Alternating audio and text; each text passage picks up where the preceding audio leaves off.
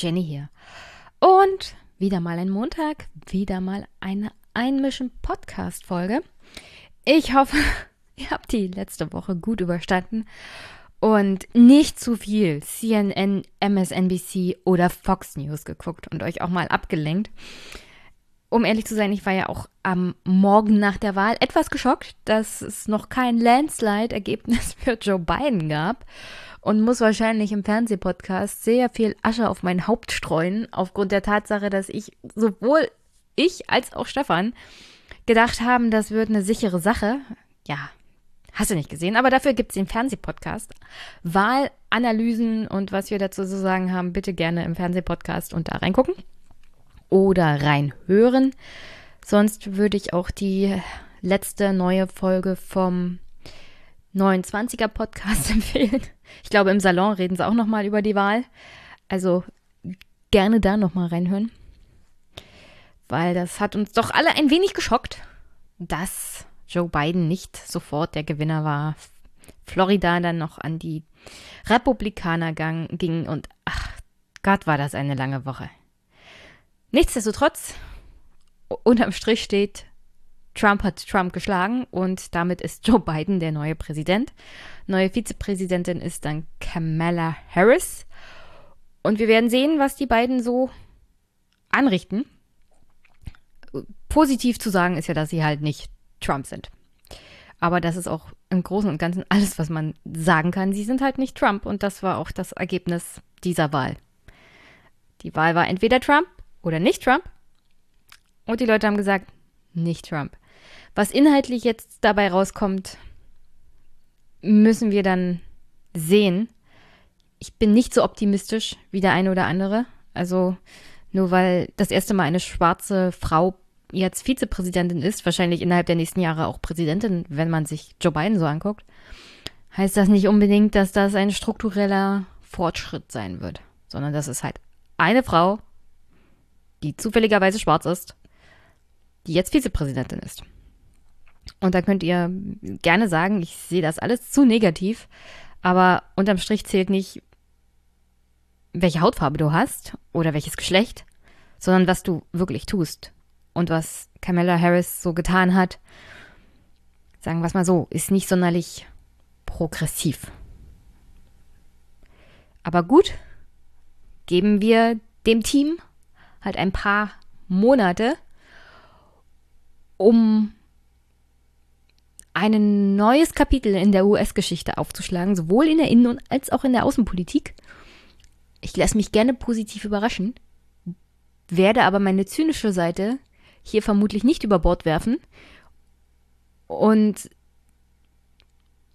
nehme an, die positiven Überraschungen werden sich in Grenzen halten. Leider Gottes.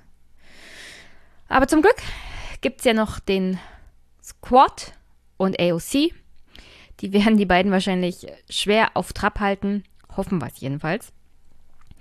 Und in dem Sinne ist es dann doch nicht so schlecht gelaufen, denn alle Demokraten, die wirklich für progressive Politik gestanden haben, im Sinne von sozial progressive Politik auch in den Vereinigten Staaten, diese Demokraten haben ihre Plätze in den, im Senat und im Abgeordnetenhaus verteidigt bzw. gewonnen.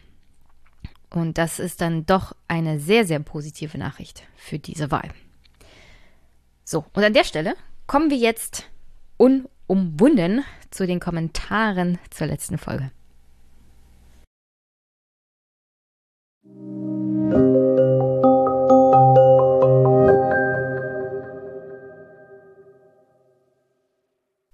Erstmal die Nachricht von Archangel.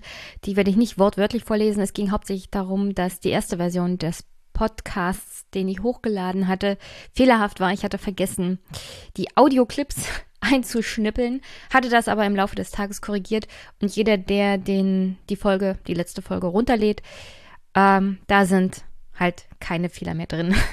Das tut mir sehr, sehr leid, aber manchmal hin und wieder passiert das auch. Ist blöder, blöder Fehler gewesen. Es tut mir sehr, sehr leid, aber es ist auch korrigiert.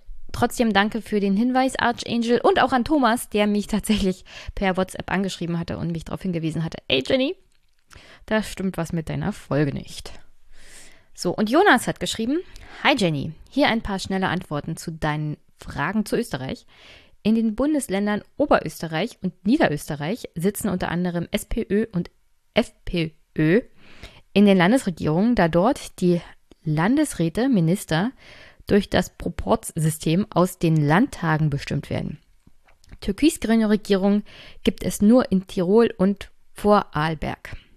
In beiden Ländern hätte auch eine türkis-pinke Koalition eine Mehrheit gehabt. Beide Male wäre die Mehrheit jedoch knapper gewesen. Tirol 19 zu 17 statt 21 zu 15. Vorarlberg 20 zu 16 statt 24 zu 12. Ansonsten sehen die Mehrheiten wie folgt aus. Bogenland SPÖ hat die absolute Mehrheit, Kärnten SPÖ und ÖVP, SPÖ hat 18 von 36 Sitzen. Salzburg ÖVP, Grüne und NEOS, Alternativen ÖVP, SPÖ, ÖVP, FPÖ oder alle gegen die ÖVP. Steiermark, ÖVP und SPÖ, Alternative zu viele. Wien, SPÖ, Fragezeichen. Rot-Grün wäre laut Umfragen die mit Abstand beliebteste Koalition. Ja, die SPÖ zielt aber wahrscheinlich auf diese rot-pinke Variante, also SPÖ und Neos ab. Und ja, Österreich ist, was Politik betrifft, ein bisschen komisch. Weiter so, Grüße aus Wien. Grüße nach Wien zurück und danke für die Aufstellung der Koalition. Also das sollten wir im Blick behalten, auch aufgrund der aktuellen Ereignisse, was in Wien passiert ist, wird wohl nicht ohne Konsequenzen auch für die Landesregierung bleiben. Es wird vermutlich einen Untersuchungsausschuss geben. Aufgrund der Tatsache, was angedeutet wurde, leider Gottes in dem Fall von Herrn Kickel von der FPÖ, der wirft nämlich der ÖVP und dem Innenminister Versagen vor und Schlamperei. Was genau da dran ist, werden wir wahrscheinlich in den nächsten Wochen und Monaten sehen. Grundsätzlich muss man sagen, wenn es zu so einer grässlichen Tat kommt, in dem Terroristen Menschen ermorden und es Hinweise auf Behördenversagen gibt, sollte das immer untersucht werden. Egal von welcher Seite der Vorwurf kommt, hier kommt er nun mal leider von der FPÖ.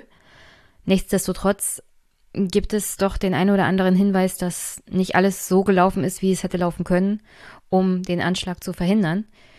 Ähnliches hatten wir ja in Deutschland mit dem Anis Amri-Fall, wo mittlerweile, glaube ich, auch unumwunden feststeht, es gab Versagen auf mehreren Ebenen, was dazu geführt hat, auch dass Anis Amri den Anschlag durchführen konnte, weil er noch auf freiem Fuß war, obwohl man ihn schon hätte wenigstens wegen Vorbereitung einer schweren Straftat und Verschwörung zu Anschlägen, also bin mir ziemlich sicher, da gibt es eine Rechtsgrundlage, hätte festnehmen können oder wenigstens mal zur Seite nehmen können und sagen können, hm, was machst du hier?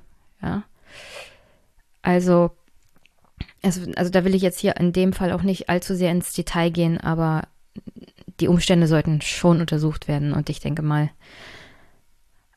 die Reaktion unter anderem auch der Wiener Innen und Wiener und der Österreicher sind doch sehr besonnen, ja. Also keiner lässt sich jetzt großartig gegen irgendjemanden aufhetzen, sondern es ist ganz klar, dass der Terrorist und alle die, die mit diesen Terroristen zusammengearbeitet haben, die Schuldigen sind. Und es muss aber auch festgestellt werden, in welcher Form Behördenversagen vorliegt. Und das ist ein guter erster Schritt.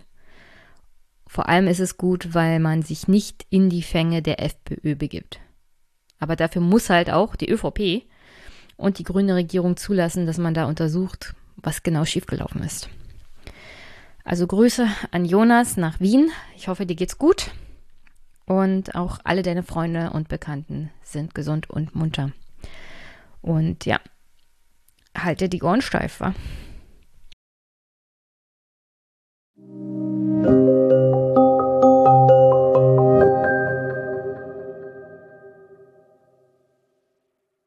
Und dann kommen wir, wie versprochen, hier mal zu dem Thema Tarifstreit, speziell zwischen den Arbeitgebern und Arbeitnehmern auf kommunaler und Bundesebene, denn die Arbeit Arbeitnehmer und Arbeitgeber auf der Länderebene für den öffentlichen Dienst haben ihre eigene Regelung zum Thema Tarif.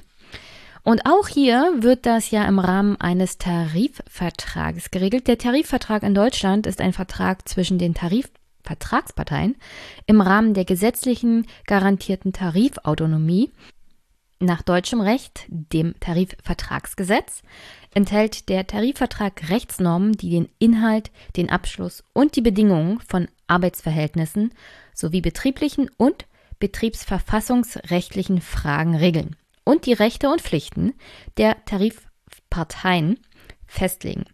Zu den Tarifvertragsparteien zählen einzelne Arbeitgeber oder Arbeitgeberverbände einerseits und Gewerkschaften für die Arbeitnehmer andererseits.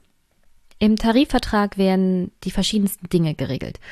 Unter anderem Arbeitsentgelt, also Lohngehalt, Arbeitszeiten, Urlaubsanspruch, Arbeitsbedingungen, Abschluss und Kündigung von Arbeitsverhältnissen, Laufzeit des Vertrages. Also ein Tarifvertrag wird über eine bestimmte Laufzeit abgeschlossen. Danach ist er zu Ende und dann müsste theoretisch ein neuer ausgehandelt werden.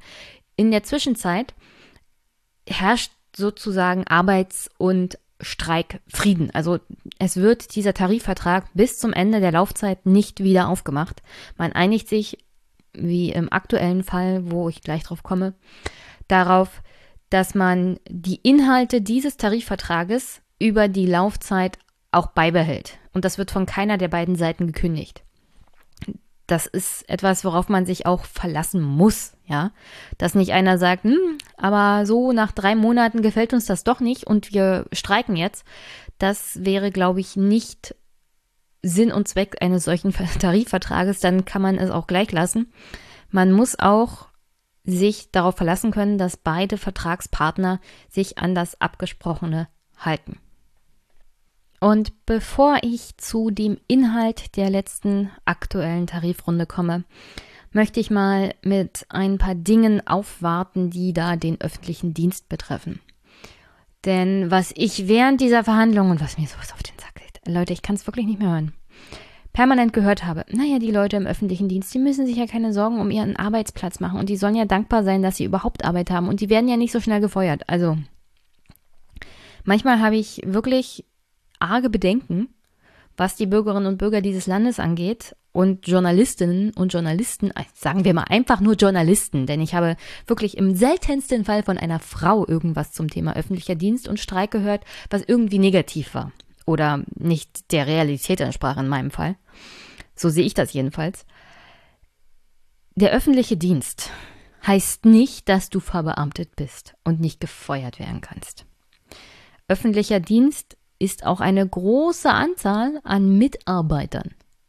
Dass die Leute hauptsächlich nicht gefeuert werden können, hat in dem Fall damit zu tun, dass du keinen Ersatz für diese Menschen findest. Denn so geil ist es dann doch nicht, im öffentlichen Dienst zu arbeiten. Und äh, kleiner Hinweis. Der öffentliche Dienst, das sind nicht alles irgendwelche Sesselpupser, die in einem Büro sitzen und nur Däumchen drehen und Kaffee trinken und sich in der Kaffeestube über den Kollegen das Maul zerreißen und sonst nichts zu tun haben, was an sich schon ein ziemlich verqueres Bild ist, auch von Verwaltungsangestellten, ja. Aber das ist ja mal was ganz anderes. Öffentlicher Dienst, das sind nicht alles Beamte. Das sind auch Mitarbeiter. Und dass du diese Mitarbeiter nicht feuerst in der aktuellen Lage, hat auch damit zu tun, dass das Fachkräfte sind oder dass das Menschen sind, die eine Arbeit machen, wo du nicht adäquaten Ersatz findest. Und das ist ein massives Problem, auch im Hinblick auf den demografischen Wandel, der wie eine riesige Wand über uns her, also wie eine riesige Wellenwand über uns hereinbrechen wird. Also ihr habt keine Vorstellung davon, wie schlimm das werden wird. In ein paar Jahren wird allein in Brandenburg zwei Drittel der Lehrerschaft in Rente gehen. Und keiner weiß, wie wir das regeln sollen. Also von heute auf morgen scheint es, ist es dann doch mal der Regierung aufgefallen, äh, die Teil, die, seit 1990 übrigens aus der SPD besteht, in Verantwortung des Ministerpräsidenten, seit 1990 SPD durchregiert. Und jetzt äh, irgendwie ist es ihnen aufgefallen, könnte ein Problem werden, wenn zwei Drittel unserer Lehrerschaft in Rente geht. Ja?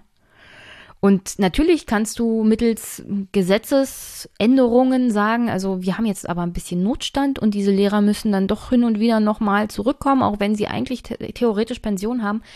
Du darfst ja Beamten tatsächlich vorschreiben, wie lange sie zu arbeiten haben. Es gibt bestimmte Sonderregelungen. Du kannst ihnen zum Beispiel sagen, also ja, wir wissen, die dürfen jetzt eigentlich in Pension gehen, aber äh, wäre schon ganz toll, wenn sie noch ein bisschen bleiben. Und das sieht man auch teilweise mittlerweile schon in den Wahlprogrammen, dass für bestimmte Beamte und Mitarbeiter bestimmter Teile des öffentlichen Dienstes so eine Art Sonderzahlung eingeführt wird, wenn sie doch bitte noch ein paar Monate dranhängen. Also wenn sie nicht in Rente gehen. Ich rede noch nicht mal von vorzeitig in Rente gehen, sondern ganz otto normal in Rente gehen. Da gibt es teilweise solche Regelungen in, wir zahlen Ihnen jetzt pro Monat 400 Euro mehr. Und wenn dein Bundesland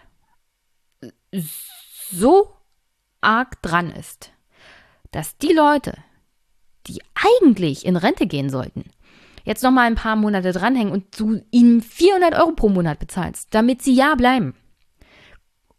Könnt ihr euch vorstellen, wie verzweifelt diese Bundesländer sind? Ähnliches erwarte ich dann ähm, in vier, fünf Jahren auch für den öffentlichen Dienst, vor allem im Bereich Schule in Brandenburg. Weil das ist wirklich eine absolute Katastrophe. Und mit Quereinsteigern kannst du das alles überhaupt nicht abfedern, was da auf, auf dieses eine Bundesland alleine zukommt, ja. Und in anderen Bundesländern sieht es übrigens nicht viel besser aus. Ich kann euch sagen, dass ein großer Teil der neuen Bundesländer halt hauptsächlich davon betroffen ist, weil auch viele Lehrerinnen und Lehrer einfach mal in die alten Bundesländer gehen, wovon übrigens die alten Bundesländer noch relativ gut profitieren, die auch ein Problem mit dem demografischen Wandel haben. Aber sie werden das ein bisschen abfedern, dadurch, dass sie immer mal Leute aus den neuen Bundesländern abwerben. Es ist etwas, was sie ja schon in den letzten Jahrzehnten so generell was den Arbeitsmarkt angeht, gemacht haben. Aber irgendwann ist dann halt auch Feierabend, ja. Also die neuen Bundesländer sind, was die Jugend angeht, praktisch ausgeblutet. Also, ja, um es kurz zu machen. Der demografische Wandel wird uns alle heimsuchen auf eine Art und Weise, wie wir es uns nicht vorstellen können. Und deswegen habe ich euch hier mal einen Clip mitgebracht, der das Ganze anspricht. Was ist denn so los im Staate Dänemark? Beziehungsweise, was ist denn so los in unserem öffentlichen Dienst? Was läuft schief im öffentlichen Dienst? Zu wenig Polizisten, Pflegenotstand in kommunalen Kliniken, Schwimmbäder schließen, Schulen verrotten. Wir alle bekommen den Stellenabbau bei Behörden zu spüren. Doch wie handlungsfähig ist ein Staat auf Dauer, wenn fast überall Personal fehlt? Stuttgart, erster Schultag.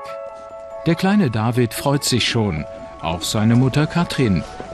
Doch die Elternbeirätin weiß, dass es für die Kinder nicht leicht werden wird. Der Lehrermangel ist riesig. Es sieht derzeit wirklich so aus, dass wir komplett auf Kante genäht sind. Es ist an manchen Schulen selbst der Pflichtunterricht noch nicht zu 100 Prozent abgedeckt. Ähm, was Wahlfächer angeht, kann man sowieso vergessen. Und wenn nur eine Lehrerin schwanger wird oder wir aber jetzt dann auf die Grippewelle zusteuern, dann bricht das ganze System zusammen. Und das fast überall in Deutschland. Ob in Schulen, bei der Polizei, in der Verwaltung oder in Kindergärten. Der öffentliche Dienst wurde kaputt gespart, sagt Dieter Vesper, der dazu eine umfangreiche Studie erstellt hat. Deutschland liegt im Bildungsbereich doch ziemlich weit hinten, ebenso im Bereich der frühkindlichen Erziehung, also das, was in den Kindertagesstätten, in den Kindergärten an Erziehungsmaßnahmen stattfindet. Allein in Schulen, Krippen und Kindergärten fehlen nach dieser Studie aktuell 52.000 Fachkräfte. Viel besser die Versorgung in den Niederlanden. Dort werden pro Jahr und Schüler 7% mehr investiert als in Deutschland. Österreich 17 Prozent, in Dänemark sogar 20 Prozent mehr als bei uns. Monika Heckmann-Schulz ist Steuerfahnderin. Auch in den Finanzämtern gibt es große und teure Personallücken. Ich bin jetzt 30, über 30 Jahre bei der Finanzverwaltung. Ich habe eigentlich noch nie äh, keine Rotstiftpolitik erlebt. Es war eigentlich fast immer äh, so, dass man gesagt hat, man muss sparen und da noch und dort noch. Sparen, kürzen, streichen. Bundesweit fehlen allein in der Finanzverwaltung nach Berechnungen von Dieter Vesper 35.000 Fachkräfte.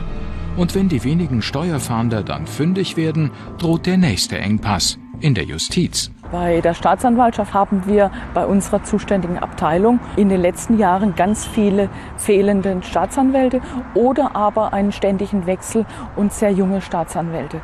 Das macht uns ziemlich zu schaffen. Die Folge, Verfahren bleiben jahrelang liegen oder verjähren und die Täter bleiben straffrei. Auch das ein Ergebnis der Sparpolitik im öffentlichen Dienst. Nach meinen Berechnungen äh, besteht ein zusätzlicher Bedarf im öffentlichen Dienst von 110.000 Arbeitskräften. 110.000 Stellen, und zwar zusätzlich zu denen, die aus Altersgründen ohnehin neu besetzt werden müssen. Mehr Geld für Bildung und eine bessere Bezahlung der Lehrer. Das fordern auch viele Eltern von der Landes- und Bundespolitik. Auch der Bund muss dafür sorgen, dass der Lehrerberuf flächendeckend attraktiv ist. Attraktiv, das gilt für den gesamten öffentlichen Dienst bis zu den Stadtplanungsämtern und der Finanzverwaltung. Und es rechnet sich. Für den Staat äh, ist es auf alle Fälle ein Geschäft, mehr Steuerfahnder einzustellen, denn sie schaffen einfach mehr Steuereinnahmen heran und tragen auch zur Steuergerechtigkeit bei. Ein Steuerfahnder bringt etwa fünf bis sieben Mal so viel, wie er kostet, ein. Das Gleiche gilt auch für einen Betriebsprüfer. Ein funktionierender Staat, mehr Personal im öffentlichen Dienst. Keine Verschwendung, sondern eine Investition in die Zukunft, gerade für die Generationen nach uns. Also, es ist ein extremes Problem, wenn am öffentlichen Dienst gespart wird. Und wo spart man als allererstes? Natürlich beim Personal. Und das ist eigentlich fatal. Hier geht es nicht unbedingt um die Landesebene, da bin ich ja raus, alleine schon auf kommunaler Ebene. Es ist natürlich ein Problem, dass die Kommunen zu wenig Geld haben, dass wir eine hohe Anzahl an verschuldeten Kommunen haben.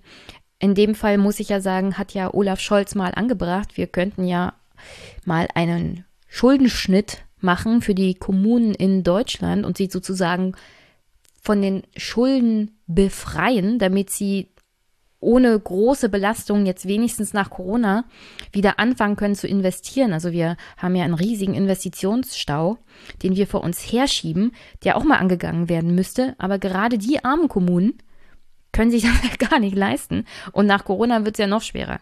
Und wer steht dem entgegen? Natürlich die CSU und die Bayern, die der Meinung sind, naja, unsere Kommunen, denen geht's ja super. Ja, denen geht's super, weil das Land unter anderem auch den Kommunen Geld zuschustert ohne Ende. Was sich andere Länder übrigens nicht leisten können weil die selber in einer hohen Schuldenfalle sind. Also hier stehen die Bayern auf eine Art und Weise auf der Bremse, den, das, den Rest des Landes in eine Spirale nach unten zieht. Während es den Bayern natürlich super toll geht und die das so eine Art Konkurrenzkampf wahrscheinlich sehen. Also die Bayern gegen den Rest des Landes, ja. Und jeder ist für sich selbst verantwortlich. Naja, wenn die Bayern alles für sich abziehen, übrigens, die haben ja davon riesig profitiert. Ja, es gab ja, äh, es gibt ja auf Bundesebene den Länderfinanzausgleich. Und die Bayern waren jahrzehntelang Nehmerland.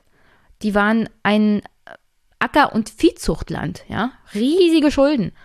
Und aufgrund der Tatsache, dass es auf Bundesebene den Länderfinanzausgleich gab, haben die Bayern davon profitiert und sich den Zustand erarbeiten können, den sie jetzt haben. Und diesen Zustand gönnen sie übrigens anderen Bundesländern nicht. Ja? Die wollen da jetzt sozusagen den Deckel drauf machen und die wollen nicht, dass andere Bundesländer das genauso machen wie sie. Und sind der Meinung, die haben das ganz alleine geschafft. Nee, die CSU und Bayern haben das nicht alleine geschafft. Das war eine solidarische, gemeinschaftliche Aktion. Da haben alle übrigens in den Topf in Bayern auch eingezahlt. Und da heißt es jetzt nicht, hm, also wir haben es geschafft, ja, wir vergessen mal, dass da der Rest des Landes mitgeholfen hat. Und wenn ihr das nicht schafft, seid ihr selber schuld. So ungefähr gehen die Bayern an dieses Problem der hohen Verschuldung von Kommunen und Ländern ran. Und sind dabei absolut geschichtsvergessen und egoistisch. Und gleichzeitig ist Bayern eins der Länder, die da auch damit Werbung machen, dass sie zum Beispiel nicht genug Steuerprüfer haben. Ja, die ziehen sozusagen Unternehmerinnen und Unternehmer nach Bayern, mit dem Werbespruch, naja, Sie, hier werden Sie nicht vernünftig geprüft von der Steuerbehörde, ja, kommen Sie ruhig hierher. Das ist übrigens auch Betrug am Bürger anderer Bundesländer, weil diese Finanzen natürlich in einen großen Topf reinfließen, auch auf Bundesebene und das wieder verteilt wird. Also jeder Euro, der in Bayern hinterzogen werden kann, weil das Land Bayern nicht genug Steuerprüfer hat, sorgt dafür, dass der Rest von ganz Deutschland und anderer Bundesländer beschissen wird. Und das ist Strafverleitelung im großen Stil, würde ich sogar mal sagen. Also sogar politisch abgesegnet. Also noch mehr Arschloch kannst du eigentlich gar nicht sein als Bundesland oder als Regierung. Wenn du praktisch damit Werbung machst, also in unserem Bundesland können sie Steuerhinterziehung begehen, ja? Wir gucken nicht so genau hin. Und scheiß auf die anderen Bundesländer und die anderen Kommunen in diesem Land. Na, herzlichen Dank. Und bei jedem, der denkt, na ja, der öffentliche Dienst, da gibt's ja so viel Geld zu holen. Es gibt auch Untersuchungen übrigens, ganz frische Studien, die sich mal die Einkommensentwicklung im öffentlichen Dienst angeguckt haben. Und siehe da, die Löhne im öffentlichen Dienst stiegen etwas stärker als die Durchschnittslöhne in Deutschland, allerdings schwächer als in anderen Schlüsselbranchen. Also, hier kommen ja immer die gerne die Argumente, naja, aber im Vergleich zum Niedriglohnsektor verdient ihr doch so viel. Warum? Also, und dann sind das auch noch Steuergelder. Wie könnt ihr es nur wagen, mehr Geld zu verlangen? Ja. An der Stelle, der Niedriglohnsektor ist eine Backpfeife für jeden Menschen in diesem Land. Und als jemand, der aus Ostdeutschland kommt, wo es praktisch zum guten Ton gehört hat, der Politik hier einen riesigen Niedriglohnsektor aufzubauen, das geht gar nicht. Jeder Mensch verdient einen vernünftigen Lohn und vernünftige Arbeitsbedingungen. Das heißt nicht, dass man sagen kann, also knüpft mal die Lohnerhöhung des öffentlichen Dienstes an diejenigen, die am wenigsten Lohnsteigerung haben. Das wäre ungefähr so, als wenn Politiker sagen, wir knüpfen jetzt mal unsere Diätenerhöhung an die Lohnentwicklung in diesen unteren Einkommensbereichen. Ratet mal, ob die das machen würden. Nee, das machen die nicht. Aber es gibt erstaunlich viele Politiker, die der Meinung sind, naja, im öffentlichen Dienst, da verdienen die Leute viel zu viel im Vergleich. Gucken wir mal bei einem 450-Euro-Job. Und dann sind die auch noch vor Steuergeldern bezahlt. Also die sollen mal ganz ruhig sein. Das ist kein Argument, Leute.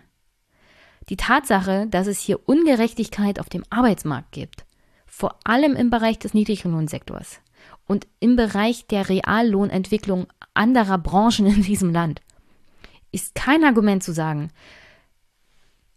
Also, Frau Schmidt, Sie haben jetzt ungefähr seit drei Jahren eine Fachkraft vertreten, weil wir finden hier keinen Ersatz. Was gibt es übrigens auch im öffentlichen Dienst, ja. Irgendjemand muss einspringen für eine andere Arbeitnehmerin und weil die nicht ersetzt werden kann, weil man niemanden findet, arbeitet der einfach durch. Und dann ist es natürlich praktisch, weil du hast ja jemanden, der die Arbeit macht. Hm. Aber äh, so bezahlen wir diese Arbeitskraft, wollen wir sie jetzt erstmal nicht. Ja. Sie, sie machen die Vertretung einfach weiter, bis wir jemanden gefunden haben. Was übrigens dazu geführt hat, dass es eine Reihe von Klagen gab.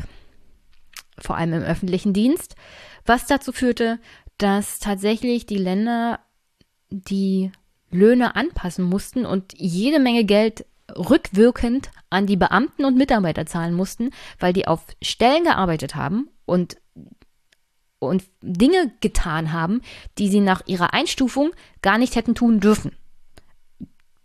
Beziehungsweise sie haben mehr gearbeitet, als eigentlich notwendig gewesen wäre. Das Problem bei vor allem Beamten ist ja, wir haben keinen Arbeitsvertrag, wir müssen das tun, was uns gesagt wird.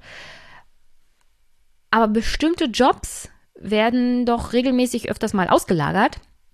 So nach dem Motto, machen Sie das jetzt mal. Und äh, die Lösung dieses Problems war, nachdem die Länder dann die Klagen tatsächlich nach jahrelangem Rechtsstreit verloren hatten und übrigens nur die Leute, die geklagt haben, haben Geld bekommen, nicht die anderen, die Lösung dieses Problems war dann einfach mal eine Gesetzesanpassung, sodass jetzt auch Leute mit einer geringeren Einstufung höhere Arbeitstätigkeiten machen können. Also, wo da die Gerechtigkeit ist, weiß ich auch nicht, weil wenn wir einen Arbeitsvertrag hätten, dann müssten diese Menschen tatsächlich mehr bezahlt bekommen, weil sie eine höhere stufigere Tätigkeit ausführen, aber dafür werden sie nicht bezahlt. Ja, also du bringst mehr Leistung als für das, was du bezahlt wirst. Und das gibt's übrigens nur im öffentlichen Dienst. Arbeitnehmerinnen und Arbeitnehmer, die einen Arbeitsvertrag haben, wo genau drin steht, welchen Umfang sie machen müssen und was diese Tätigkeit sein muss, da ist das anders. Aber im öffentlichen Dienst kannst du das einfach anweisen. Ich will mich darüber nicht beschweren. Wirklich. Ich weiß ganz genau, dass es ein Privileg ist. Nichtsdestotrotz verdienen Leute im öffentlichen Dienst im Vergleich halt zu, sagen wir mal, Autobauern einfach viel weniger. Also allein die Frage des regelmäßigen Ausgleichs der Inflationsrate. Ja, nicht mal das hast du im öffentlichen Dienst bei der Lohnerhöhung. Öfters bleibt es unter der Inflationsrate tatsächlich zurück. Gucken wir uns zum Beispiel solche, nennen wir es mal, Bullshit-Jobs an, wie im Marketing. Also, im öffentlichen Dienst in Deutschland haben Beschäftigte in den vergangenen Jahren teils deutlich geringere Einkommenszuwächse verzeichnet als in anderen Branchen. Das zeigen Daten des Statistischen Bundesamtes, auf die die Linke im Bundestag aufmerksam machte. Platz 10. In der Branche Marketing und Kommunikation beträgt das durchschnittliche Jahresgehalt zwischen 46.800 und 63.000 Euro brutto, je nach Größe des Unternehmens. Also, wirklich, ich will mich nicht beschweren. Aber 46.800 Euro, ich weiß nicht, ob das überhaupt mein Vorsteher verdient. Und ich möchte nochmal darauf hinweisen, alleine bei Finanzämtern ohne Einnahme von Geld läuft in diesem Staat reichlich wenig. Und all die Leute, die während Corona panisch angerufen hatten und ihre Vorsteuerzahlungen storniert, gestundet haben wollten oder runtergesetzt, weil sich der Gewinn schlecht entwickelt, die so schnell wie möglich ihre Steuereinkommenserklärungen berechnet haben wollten, weil sie die Steuerrückzahlung brauchten. Für all diese Leute waren wir durchgängig da. Und für all diese Leute sind übrigens auch die anderen Verwaltungen durchgängig da. Und dann ist das Argument nicht, naja, ihr habt ja noch einen Job und ihr könnt nicht gefeuert werden, sondern es sollte das Argument sein, danke, dass ihr aufwart und dass ihr in der Panik den Job gemacht habt und dass ihr uns unter die Arme gegriffen habt und dass ihr da wart. Trotzdem ihr regelmäßig auf Arbeit während der Corona-Krise, während der Pandemie wart. Und das ist übrigens immer noch nicht vorbei. Ja, wir gehen regelmäßig auf Arbeit. Und nur das Argument, naja, ihr könnt ja den Job nicht verlieren. Das ist auch kein Argument.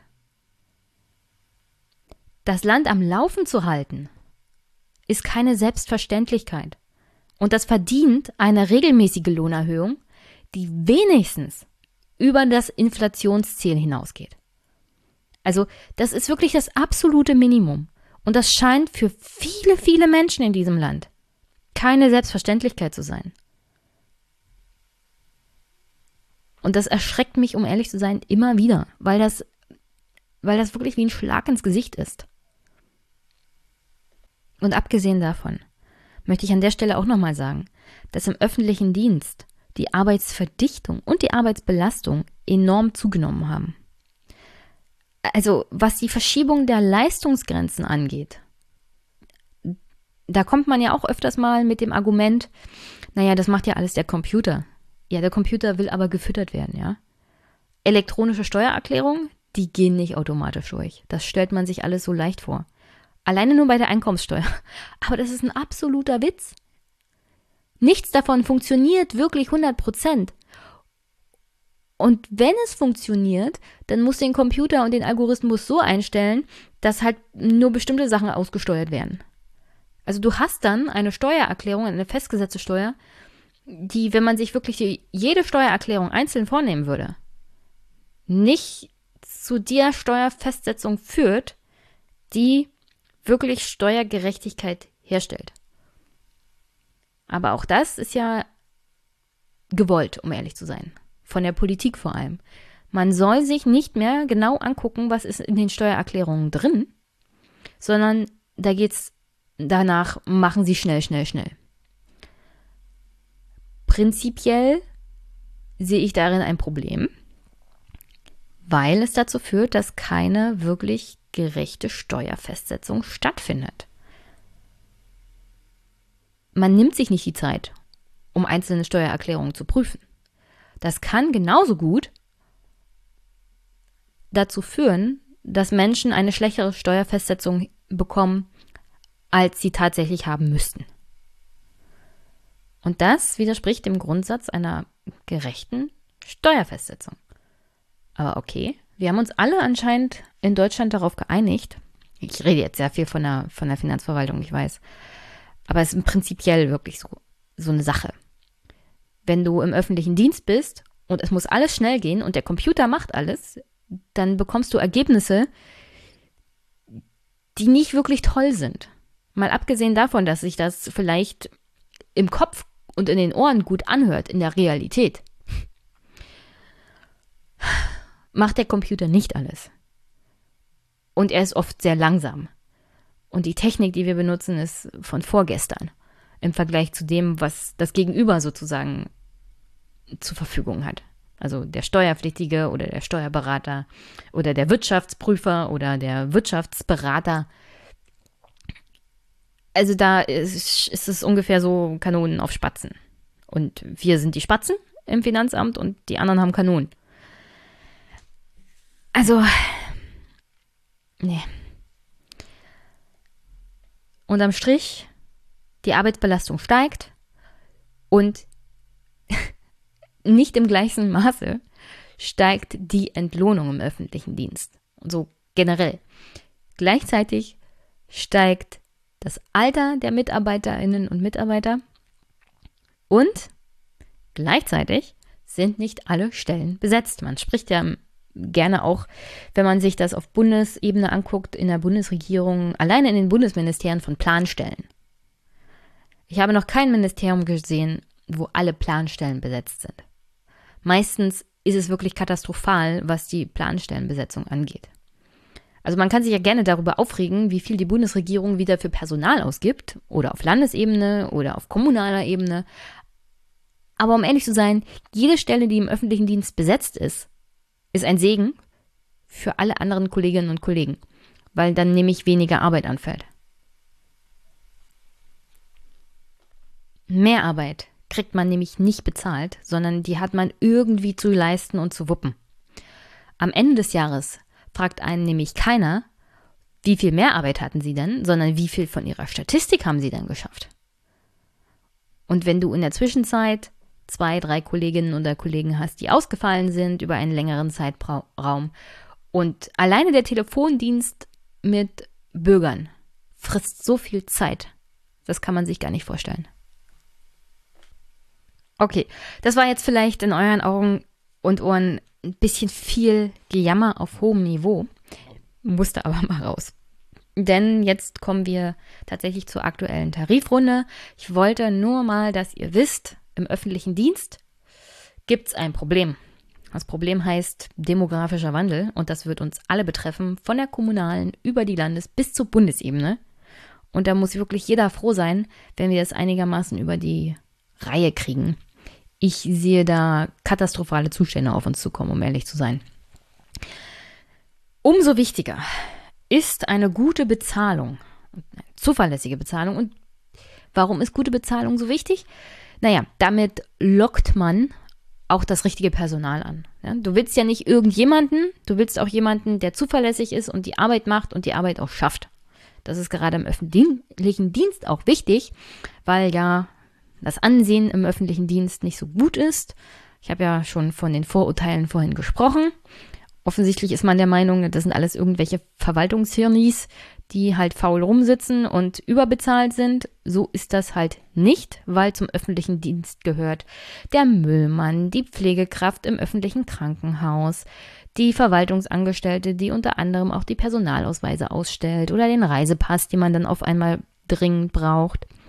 Das ist die Mitarbeiterin im Gesundheitsamt, die jetzt ganz besonders wichtig sind.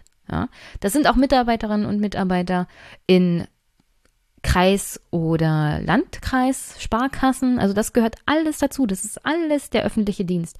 Man hat überhaupt keine Vorstellung davon, wie viele Menschen eigentlich im öffentlichen Dienst arbeiten und im alltäglichen Leben tatsächlich zu sehen sind. Unter anderem auch das Ordnungsamt, ja. Also wenn es heißt, äh, warum können denn nicht die Corona-Leugner und die Verweigerer, die Maskenverweigerer irg irgendwie bestraft werden, ja? Dann sagt man ja, das muss ja irgendwie das Ordnungsamt machen oder die Polizei. wenn wir uns alleine kurz mal überlegen, wie die Reaktion von gerade Corona-Leugnern oder Querdenkern ist auf Menschen, alleine die sie darauf ansprechen, im zivilen Raum, tragen Sie doch bitte eine Maske. Ungefähr so aggressiv, wie Sie auf die Menschen reagieren, reagieren Sie dann auf das Ordnungsamt und auf die Polizei. Und ich rede jetzt nicht von irgendwelchen Polizisten, ja, Kriminalhauptbeamte, sondern Polizisten im einfachen Streifendienst. Ist auch natürlich auch alles Landessache und die sind jetzt auch in dieser Tarifrunde nicht drin. Nichtsdestotrotz sollte es angesprochen werden. Für das, was Streifenpolizisten unter anderem leisten, sind sie in meinen Augen auch unterbezahlt. Ja. Und das wären im Zweifel die Leute, die tatsächlich die Strafen aussprechen und händeln müssten mit irgendwelchen Leuten, die die Maske nicht tragen. Und puh, in den Schuhen möchte ich auch nicht stecken, um ehrlich zu sein. Das kann ich mir auch nicht sonderlich angenehm vorstellen. Nichtsdestotrotz, es gab Anfang des Jahres viel Jubel und Beifall. Für all die Corona-Helden. Und wer da drunter fiel, waren nicht nur die Einzelhändlerinnen in den Discountern, die in meinen Augen auch viel zu schlecht bezahlt sind, ja.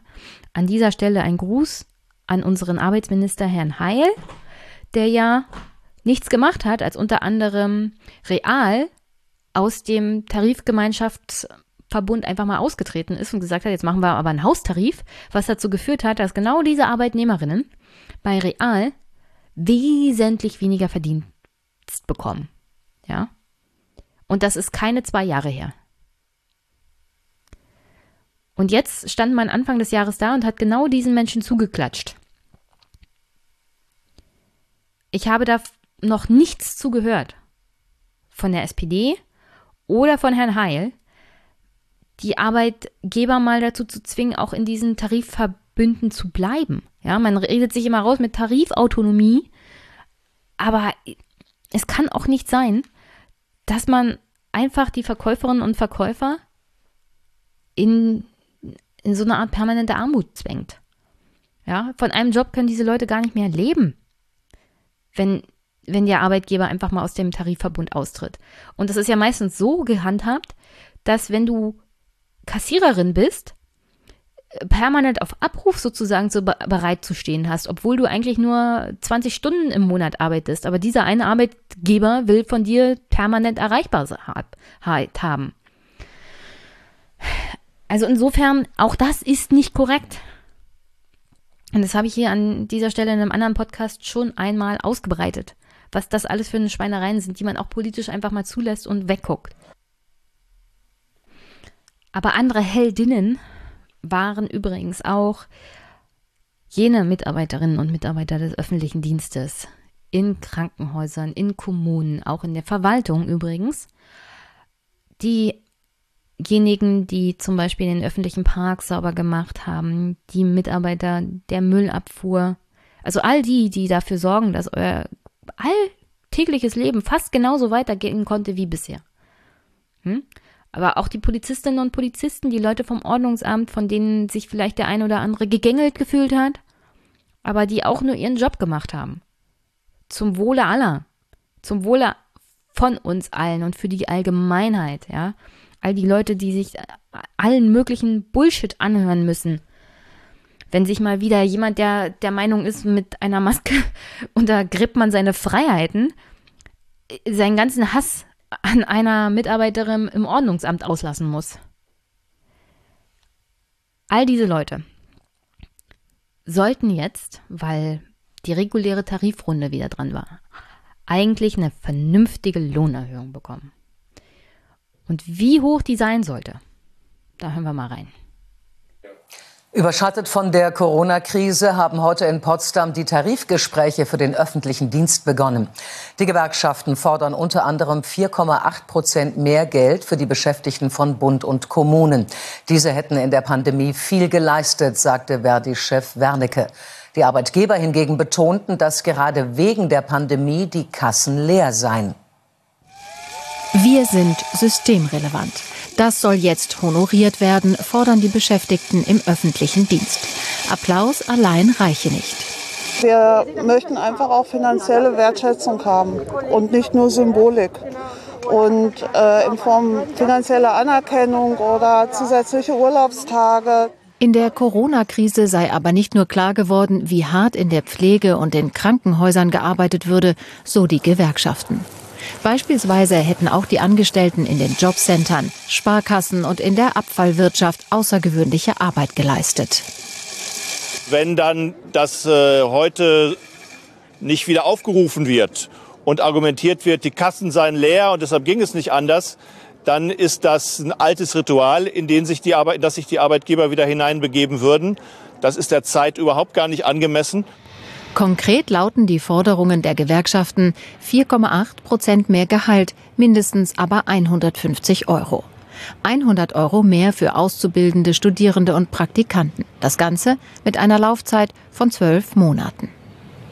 Die Arbeitgeber im öffentlichen Dienst sichern zu, dass auch sie keine Nullrunde wollen. Doch die Forderungen der Gewerkschaften halten sie in der aktuellen Situation für überzogen. Jeder weiß, das können wir nicht bezahlen. Ähm, ein Prozent macht eine Milliarde aus. Und wir haben Milliardendefizite von 15 bis 20 Milliarden dieses Jahr und nächstes Jahr in den Kassen. Das steht jetzt schon fest. Das wollen die Gewerkschaften nicht gelten lassen. Ja, die Kommunen hätten Steuerausfälle durch Corona, doch ein Großteil würde durch das Konjunkturpaket aufgefangen.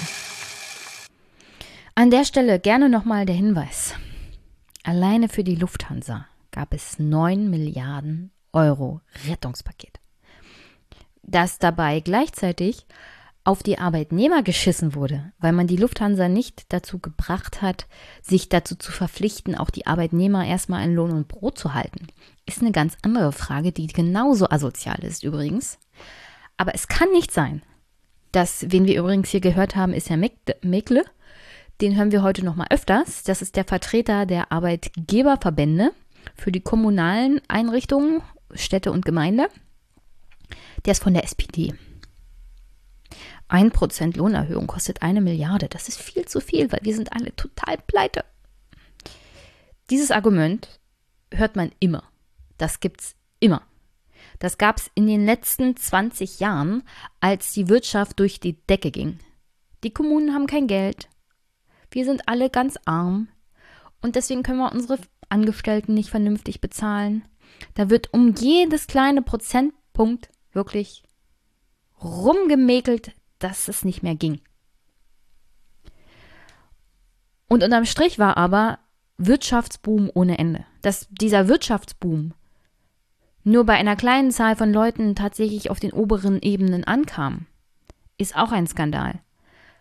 Wenn man diesen Wirtschaftsboom aber nicht alleine dadurch weitergibt, dass man zum Beispiel als Kommune mehr Steuereinnahmen hat und das auch weitergibt an seine Angestellten, die das wieder weitergeben an den Wirtschaftskreislauf und dann vielleicht auch mal jemand in dem normalen Wirtschaftskreislauf daran denkt, die Lohn Löhne zu erhöhen, ja? Ich frage mich manchmal, nee, ich, ich kann es nicht erklären, wie man jemand von der SPD sein kann und sich da hinstellen kann und sagen kann, wirklich jedes Jahr, die Kommunen haben kein Geld, deswegen können wir die Mitarbeiter nicht vernünftig bezahlen. Die Kommunen haben übrigens auch keine Mitarbeiterinnen und Mitarbeiter demnächst mehr. Denkt Herr Mecke daran? Ich glaube nämlich nicht. Ihm scheint es ja in seiner Stadt gut zu gehen. Da scheint es ja noch genug Mitarbeiter zu geben. Aber hier geht es auch um andere Bundesländer und andere Kommunen. Die werden in Zukunft einfach keine Mitarbeiter mehr haben. Herzlichen Glückwunsch. Super. Die, der Konkurrenzkampf zwischen öffentlichem Dienst und normalen Wirtschaftskreislauf ist mittlerweile so groß, dass tatsächlich von den Fachhochschulen die ausgebildeten Kräfte, die guten, die wirklich guten, die man bräuchte, einfach mal abgeworben und freigekauft werden von der freien Wirtschaft. Und die gehen dem öffentlichen Dienst einfach mal verloren. Und der Rest bleibt halt übrig. Ich sage nicht, dass die anderen irgendwie schlecht sind oder so, aber die Top-Leute einfach mal wegzukaufen, das ist nur möglich, gerade weil diese top ausgebildeten Leute sagen, in der freien Wirtschaft kann ich viel, viel mehr verdienen. Und dass sich Leute wie Herr Mitke darüber keine Gedanken machen, zeigt allein die Tatsache, dass sie immer wieder mit diesen Argumenten kommen, wir haben kein Geld, wir haben kein Geld. Und wir können unsere Leute nicht genug bezahlen. Ah, aber auf Bundesebene kann mein aktueller Kanzlerkandidat alleine der Lufthansa 9 Milliarden hinterher schmeißen. Fantastisch. Finde ich geil, ja. Die Gespräche übrigens in den Behörden müsst ihr euch entsprechend gut vorstellen. Und die Laune. Aber kommen wir nochmal im Detail dazu, was hatte denn Verdi gefordert? Also Verdi wollte eine Laufzeit von zwölf Monaten, das heißt, der Tarifvertrag sollte nur für ein Jahr gelten und danach sollte ein neuer ausgehandelt werden. Dann wurde gefordert von Verdi eine Pflegezulage in Höhe von 300 Euro, Begrenzung der Arbeitszeit im Rettungsdienst auf 45 Stunden wöchentlich, bessere Bezahlung im öffentlichen Gesundheitsdienst, Themen, die aus den letzten Tarifrunden 2018 noch offen sind, die sogenannte Restanten bei Wechselschichtarbeit werden in besonderen Teilen Krankenhäuser und Pflege- und Betreuungseinrichtungen die gesetzlich vorgeschriebenen Pausen in der Arbeitszeit eingerechnet. Der Zuschlag für Samstagsarbeit im besonderen Teil Krankenhäuser wird auf 20 Prozent angehoben. Auszubildende sollten mindestens 100 Euro mehr pro Monat bekommen. Und es sollte eine Anpassung der Arbeitszeit erfolgen zwischen Ost und West, und zwar so schnell wie möglich. Eine Tabellenentgelterhöhung von 4,8 Prozent oder mindestens 150 Euro pro Monat. Und natürlich entsprechende Sonderzahlungen für alle Arbeitnehmerinnen und Arbeitnehmer, die während der Corona-Krise diese besonderen Leistungen gemacht haben. Also sozusagen eine Corona-Prämie. Das lag auf dem Tisch von Seiten von Verdi. Und ich habe mal bei Verdi reingeguckt. Die haben nämlich fünf Fakten, bevor du dich über Streiks im öffentlichen Dienst aufregst, rausgebracht. Ich werde das mal in die Shownotes anhängen und würde das gerne mal vorlesen, weil ich das durchaus gut finde, was hier drin steht. Also, die Corona-Pandemie hat gezeigt, die Beschäftigten im öffentlichen Dienst halten den Laden am Laufen, denn sie sind systemrelevant. In den letzten Monaten wurde daher viel für sie geklatscht. Eine Anerkennung für Menschen, die tagtäglich wichtige Arbeit leisten. Sie beraten, betreuen und unterstützen die Bürgerinnen. Oft an vorderster Front, ob im Gesundheitswesen, in der Ver- und Entsorgung, bei der Bundesagentur für Arbeit oder in den Kitas. Erstens. Klatsche statt Klatschen. Eine Pandemie und obendrauf auch noch Streiks im öffentlichen Dienst muss echt nicht sein, denkst du dir bestimmt. Und jetzt verraten wir dir, das dachten sich die Gewerkschaften auch. Sie waren bereit, die für den Herbst 2020 geplanten Tarifverhandlungen auf nächstes Jahr zu verschieben. Doch die Arbeitgeber haben das abgelehnt, aus taktischen Gründen. Das Kalkül? Die Beschäftigten würden mitten in der Pandemie nicht für eine berechtigte Forderung kämpfen. Die Chance, möglichst billig bei langer Laufzeit abzuschließen. Also, die Seite der Gewerkschaften hat für die Arbeitnehmer gesagt, hm, wir verschieben das mal auf nächstes Jahr. Ja, und dafür verhandeln wir dann halt nach der Pandemie. Und die Arbeitgeber haben sich gedacht, hm, also eigentlich kommen wir hier billig bei weg. Wir verhandeln jetzt, weil die Leute haben keinen Bock auf Streiks während der Pandemie und so und so. Und ich lese euch mal nachher noch den ein oder anderen Zeitungsartikel dazu vor, weil die Meinungsmache von Seiten der Medien war wieder phänomenal. Insoweit ist das nicht hundertprozentig aufgegangen, aber ich finde auch Verdi hat ja einen schönen den Schwanz eingezogen, aber dazu komme ich noch. Punkt 2 von den fünf Fakten, warum man sich nicht über Streiks im öffentlichen Dienst aufregen sollte. Gekommen, um zu bleiben? Fragezeichen. Einmal öffentlicher Dienst, immer öffentlicher Dienst. Das ist jedenfalls die Annahme bei vielen Menschen. Nix da. Diese Zeiten sind lange vorbei. Auch im öffentlichen Dienst haben sich Befristungen breit gemacht. Inzwischen sind rund 60 Prozent, 60 Prozent der Neueinstellungen befristet. Und damit sind die Zeitverträge im öffentlichen Dienst sogar stärker verbreitet als in der freien Wirtschaft. Zukunftsplanung für die Beschäftigten kaum möglich. Und für den Beschäftigten in den niedrigen Entgeltgruppen gilt das doppelt. Sie verdienen so wenig, dass sie ihr Gehalt aufstocken oder Nebenjobs annehmen müssen und ihre Familie zu ernähren, das muss sich dringend ändern. Also auch hier ein Einschub von mir wenn ihr denkt, ich glaube, keiner meiner Hörerinnen und Hörer denkt das, aber trotzdem, an jeden, der das hört und noch denkt, im öffentlichen Dienst bist du dann auf Lebenszeit angestellt. Es gibt eine Reihe Befristungen, vor allem bei Ministerien auf Bundes- und Landesebene. Und das ist nichts Zukunftsweisendes, vor allem nicht für Menschen der jüngeren Gruppen. Also wenn Stefan Schulz immer mal von der Rentnerrepublik spricht, die älteren Mitarbeiterinnen und Mitarbeiter, die sind noch fristlos sozusagen eingestellt. Aber jeder Neue, der kommt, wird für zwei Jahre angestellt und dann gucken wir mal weiter. Vielleicht kriegt er ja dann nochmal eine Vertragsverlängerung, aber nach einer bestimmten Zeit wird er erstmal gekündigt und erst nach ein paar Monaten oder Jahren vielleicht wieder angeschrieben. Das hat hauptsächlich mit der Eingruppierung zu tun. Im öffentlichen Dienst hast du eine bestimmte Entgeltgruppe und dann hast du innerhalb dieser Entgeltgruppe Stufen, weil Beförderung ist ein bisschen kompliziert im öffentlichen Dienst. Du kannst in der Entgeltgruppe nach oben steigen, das dauert ein paar Jahre. Ich hatte eine Kollegin während der Ausbildung, die ist nach 14 Jahren das erste Mal befördert worden auf eine höhere Entgeltgruppe, sodass du eine höhere Verdienstmöglichkeit erst dadurch erreichst, wenn du in den Stufen hochsteigst wie erkläre ich Stufen? Also Stufen sind Erfahrungsstufen sozusagen.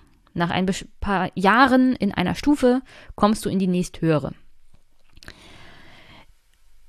Wenn du aber einen wirklich befristeten Arbeitsvertrag hast, kannst du kaum innerhalb dieser Stufen aufsteigen.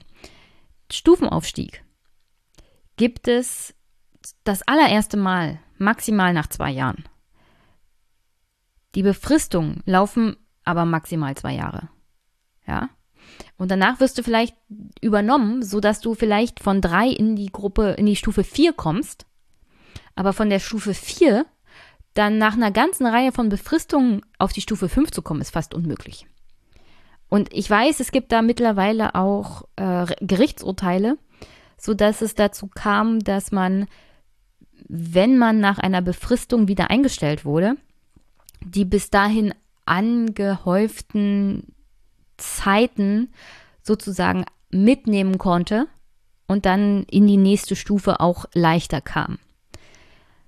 Aber die Gerichte sagen auch, bist du länger als sechs Monate nicht in diesem Job, verfällt ein Teil deiner Stufenzeit.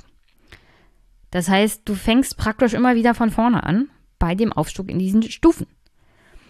Und das ist ein Problem, weil im öffentlichen Dienst, wie gesagt, Beförderung kannst du ja fast vergessen. Die nächste Entgeltgruppe erreichst du praktisch nie, schon gar nicht als Befristeter. Der einzigste Grund, irgendwie höher zu kommen, sind die Stufen. Und auch da wird gerade durch Befristungen viel kaputt gemacht. Und das ist gerade für Menschen in den unteren Entgeltstufen, äh, in den unteren Entgeltgruppen mit wenig Stufen, also wenig Erfahrung angeblich, weil sie ja immer wieder befristet sind.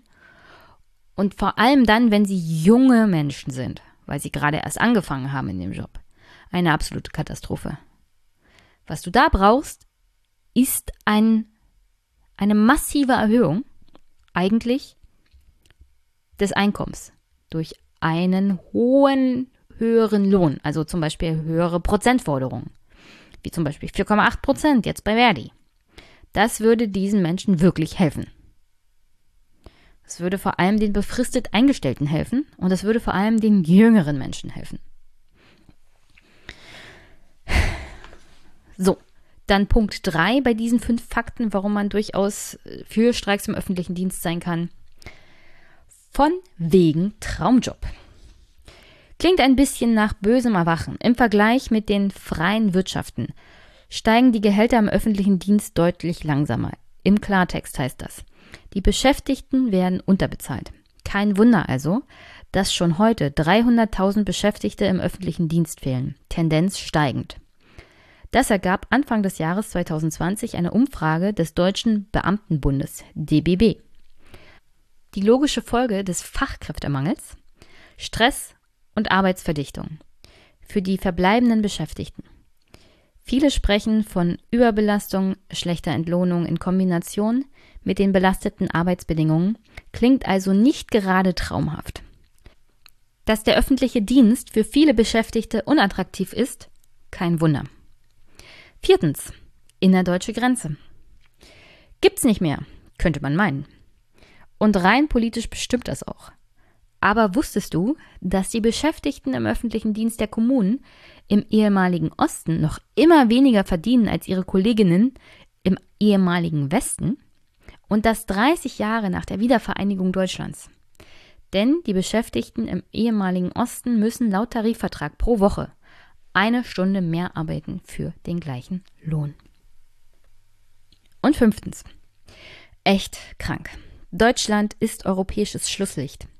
Im Schnitt muss eine Pflegekraft in unseren Krankenhäusern 10,3 Patientinnen versorgen. In anderen Ländern, wie in der Schweiz, sind es nur 5,5, in Polen 9,3 Patientinnen. Das deutsche Gesundheitswesen wird kaputt gespart. Privatisierung und Profitstreben stehen im Mittelpunkt. Nicht der Mensch. Kostenreduktion wird großgeschrieben. Und das geht am einfachsten und schnellsten, indem am Personal gespart wird. Dass dieser Sparkurs eine echt schlechte Idee ist, hat die Corona-Krise noch einmal deutlich gemacht. Denn gute Pflege, ob im Krankenhaus oder Altenpflegeheim, braucht ausreichend Personal. Deshalb gibt es in den aktuellen Tarifverhandlungen auch einen ganz eigenen Verhandlungstisch Gesundheitswesen und Pflege. Also herzlichen Dank übrigens an Verdi für diese fünf Punkte, warum man durchaus für den Streik sein kann und der ein wenig Aufklärung gebracht hat für den einen oder anderen. Wie gesagt, ich hänge das in die Shownotes an. Lest das ruhig durch und falls mal wieder jemand kommt, vor allem von der Presse, dazu komme ich gleich noch, die einen halt immer mit diesen Argumenten kommen, ja, öffentlicher Dienst ist doch so ein Traumjob und man kann nicht gefeuert werden und was jammert ihr denn immer so rum?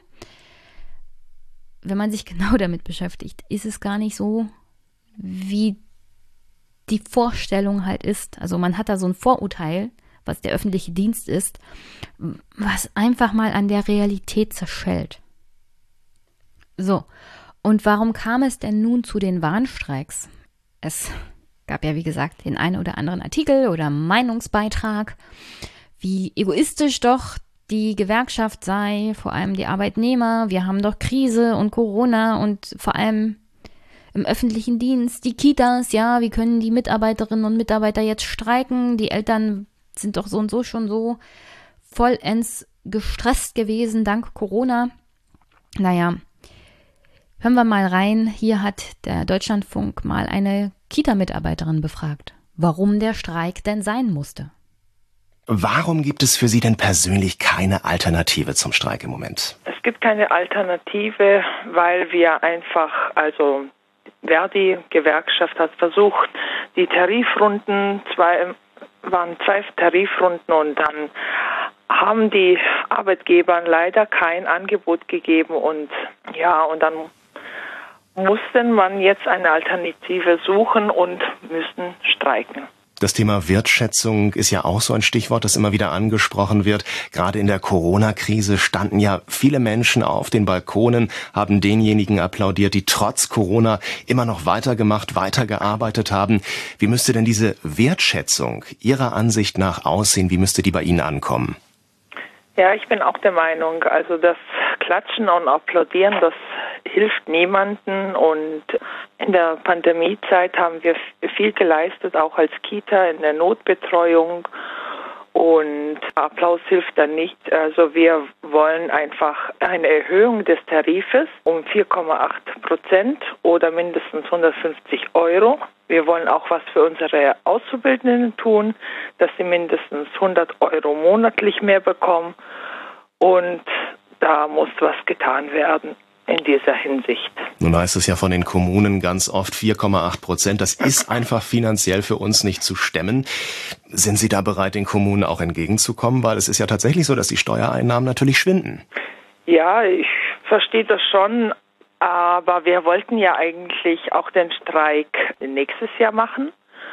Aber da wollten die Arbeitgeber ja nicht mitmachen und haben gesagt, sie haben ja den Tarifvertrag gekündigt und die hoffen darauf, dass ja die, äh, die Erzieher äh, ja Angst haben und sagen, nö, wir streiken nicht, wir gehen nicht auf die Straße, aber wir hätten es auch lieber gerne, auch weil wir das Verständnis auch für die Eltern haben, weil wir das wissen, wie die Eltern sind, dass sie auch kein Verständnis haben jetzt, dass die Erzieher streiken, weil sie ja wochenlang die Kinder zu Hause waren und jetzt plötzlich kommt der Streik, aber wir hätten es auch gerne verschoben und das ist aber jetzt leider so, dass die Arbeitgeber nicht uns entgegengekommen sind und deswegen Sie sagen, Sie sagen ja, dass ähm, die meisten Eltern Sie unterstützen und das auch verstehen, aber es gibt sicherlich auch die Eltern, die sagen, dass es, dass da jetzt gestreikt wird, das sehe ich überhaupt nicht ein. Können Sie denn auch diese Position nachvollziehen? Ja, das kann ich ganz gut nachvollziehen. Ähm, ja, ich habe da auch ein Verständnis für die Eltern, dass sie zu Recht sauer sind, ja, weil sie eben so lange zu Hause waren und auch verzweifelt waren, äh, Wochen, Monate lang, dass die Kita zu war, nur dass die Notbetreuung auf war für äh, gewisse Arbeitsgruppen und jetzt auf einmal plötzlich gibt es Streik. Also das kann ich nachvollziehen, dass das so ist und ich habe da vollstes Verständnis dafür. Also an der Stelle kann man dann nochmal sehen, die Mitarbeiterinnen und Mitarbeiter im öffentlichen Dienst, also Mitarbeiterinnen, seien wir mal ehrlich, viele, vor allem in diesen sozialen Berufen, Kitas, Pflege, Krankenhäuser, sind Frauen. Und da macht der Arbeitgeber schon gerne mal auch empathischen Druck auf diese Arbeitnehmerinnen um zu sagen, naja, willst du etwas, die Kinder alleine lassen, willst du die Patienten alleine lassen? Und der Arbeitgeber nutzt das aus. Und er nutzt auch aus, dass er in einer Situation ist, in der er der Öffentlichkeit aufwiegeln kann. Über Medien, über Interviews, so nach dem Motto, also hier, diese Leute werden mit eurem Steuergeld bezahlt und die wollen nicht arbeiten. Die wollen sich nicht um eure Kinder kümmern, aber das ist ihr Job. Für diesen Job werden sie aber nicht entsprechend bezahlt um ehrlich zu sein. Und wen ich genau damit meine? Ich meine ganz konkret Herrn Oberbürgermeister, VKA Verhandlungsführer und Lüneburger Bürgermeister Ulrich Metke. SPD. Wofür das S steht, vor allem bei diesem Mann, ist mir nicht ganz klar. Es kann jedenfalls nicht für Sozialdemokratie stehen, weil da nämlich das Wort sozial drin vorkommt. Und ein Mann, der Folgendes sagt. Ich zitiere. So, ich würde vielleicht doch mal empfehlen, mal wieder zur Pflege zu gehen, da warten ein paar Leute auf Sie. Punkt. Gegenüber streikenden PflegerInnen, die einfach nur einen entsprechend vernünftigen Lohn für ihre Leistung haben wollten. Nicht nur während der Corona-Krise, sondern so generell denen zu kommen mit diesem Satz und mit diesem wirklich was propagandamäßigen Ausnutzen von Empathie bei den Frauen durch einen Mann der SPD. Ich weiß nicht, ich möchte hier nicht renten. Wozu auch? Das, um ehrlich zu sein, ist das verschwendete Energie. Dieser Mann ist in der SPD falsch. Und dieser Mann ist einfach mal falsch bei Tarifverhandlungen. Es ist ein Schlag ins Gesicht für jeden Arbeitnehmer, jede Arbeitnehmerin, die sich in sozialen Berufen engagiert, auch im öffentlichen Dienst, in Krankenhäusern und sich um die Patientinnen und Patienten kümmert und sich regelmäßig den Arsch aufreißt und dann mit so jemandem konfrontiert wird, so nach dem Motto, sie wollen dafür auch noch bezahlt werden? Was für ein asoziales Wesen sind Sie denn, dass Sie für Ihren Pflegeberuf auch noch bezahlt werden wollen? Und dann auch noch vernünftig. Was fällt Ihnen eigentlich ein? Ich danke hier an der Stelle einem meiner Hörerinnen und Hörer und Follower auf Twitter. Der hat mir nämlich ein Video zukommen lassen. Ich habe das mal in Audio umgewandelt. Das ist ein Interview mit Herrn Metke. Das Video war so, dass die Fragen nur eingeblendet wurden. Ich habe sie dann rein verlesen sozusagen. Und an der Stelle will ich das Interview mit Herrn Metke gerne mal einspielen. Es dauert ein bisschen länger, aber ich glaube, es schadet jedenfalls nicht.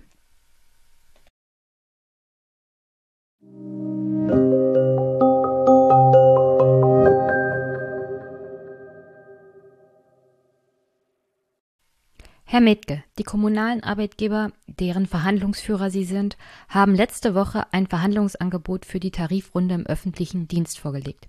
Was sind die Eckpunkte? Also Bund und die Kommunen haben ein, wir verhandeln ja gemeinsam äh, Eckpunkte vorgelegt, äh, nämlich dass wir sagen, wir wollen für dieses Jahr äh, eine Corona-Zulage zahlen, die steuerbegünstigt ist durch den Bund in Höhe von 300 Euro und wollen dann eine 36-monatige Laufzeit haben, also drei Jahre und beginnen ab 1.3. mit 1 Prozent äh, nächsten Jahres am 1. und 30 Prozent, 30 äh, Euro Mindest, Mindestzulage sozusagen ähm, und dann im Jahre 22 auch zum 1.3. 1 Prozent und im Jahre 23 zum 1.3. 1,5 Prozent. Das linear, also für alle im öffentlichen Dienst. Dazu gibt es ja die üblichen Sondervereinbarungen. Da war uns wichtig, auch Verdi, dass wir im Bereich Pflege, vor allem bei der Intensivpflege, was tun, die ja sehr eingespannt waren. Und wenn man jetzt die Zahlen sieht, weiß man ja nicht, wie sich das entwickelt. Ähm, da erhöhen wir drei Pflegezulagen, die im Endeffekt 150 Euro mehr ausmachen für die Pflegekraft, die Intensivschwester. Und wenn man das Gehalt mit dazu rechnet, die, in, die Steigerung jetzt, die linearen, dann reden wir über rund 8 Prozent mehr für diesen Bereich. Im ähm, öffentlichen Gesundheitsdienst, also das sind die Amtsärzte, äh, wollen wir auch was für die Leitungen äh, tun. Die sind etwas unterbezahlt im Vergleich zu anderen Ärzten. Hier ist ja auch ein Fachkräftemangel, hier muss man einen Anreiz setzen. Die sollen 150 Euro im Monat wieder dazu bekommen. Und die Kolleginnen und Kollegen, die dort diese Nachverfolgung der Listen machen sollen, wenn sie diese Tätigkeit drei Monate gemacht haben, auch einmal Zulagen bekommen, äh, zweimal 600 Euro, also rund 1200 Euro über zwei Jahre verteilt. Ähm, Im Bereich Sparkassen wollen wir die, das sogenannte 14. Monatsgehalt absenken auf 70 Prozent und dann für drei Jahre einfrieren, um so also auch den Sparkassen die Möglichkeit zu geben, ihre schwierige Situation am Markt besser zu regulieren. Sparkassen sind für uns wichtig an dieser Stelle, weil sie sind der Rückgrat des Mittelstandes und der Kommunen und deswegen müssen sie auch äh, wirtschaftlich agieren können. Die Mitarbeiter der Sparkassen haben das Gefühl, dass ihnen zwei Gehälter weggekürzt werden sollen was nicht stimmt. Sie haben ja ein zwölftes und ein dreizehntes Gehalt und das vierzehnte teilt sich einmal in ein Fixgehalt, also unabhängig vom, äh, vom Ergebnis und einmal ein ergebnisorientiertes. Und wenn man sich mal umschaut, ähm, wer hat 14 Gehälter? Und wir wollen nicht das Gehalt streichen, also nicht das 13., das 14., sondern wollen das 14. Äh, etwas reduzieren für drei Jahre, die Laufzeit des Vertrages. Und ich finde, das ist zumutbar, weil dagegen steht ein sicherer Arbeitsplatz, ein attraktiver Arbeitsplatz. Wir wissen, äh, dass auch ein Stück Solidarität, dass es zu viel Personal bei den äh, Sparkassen gibt.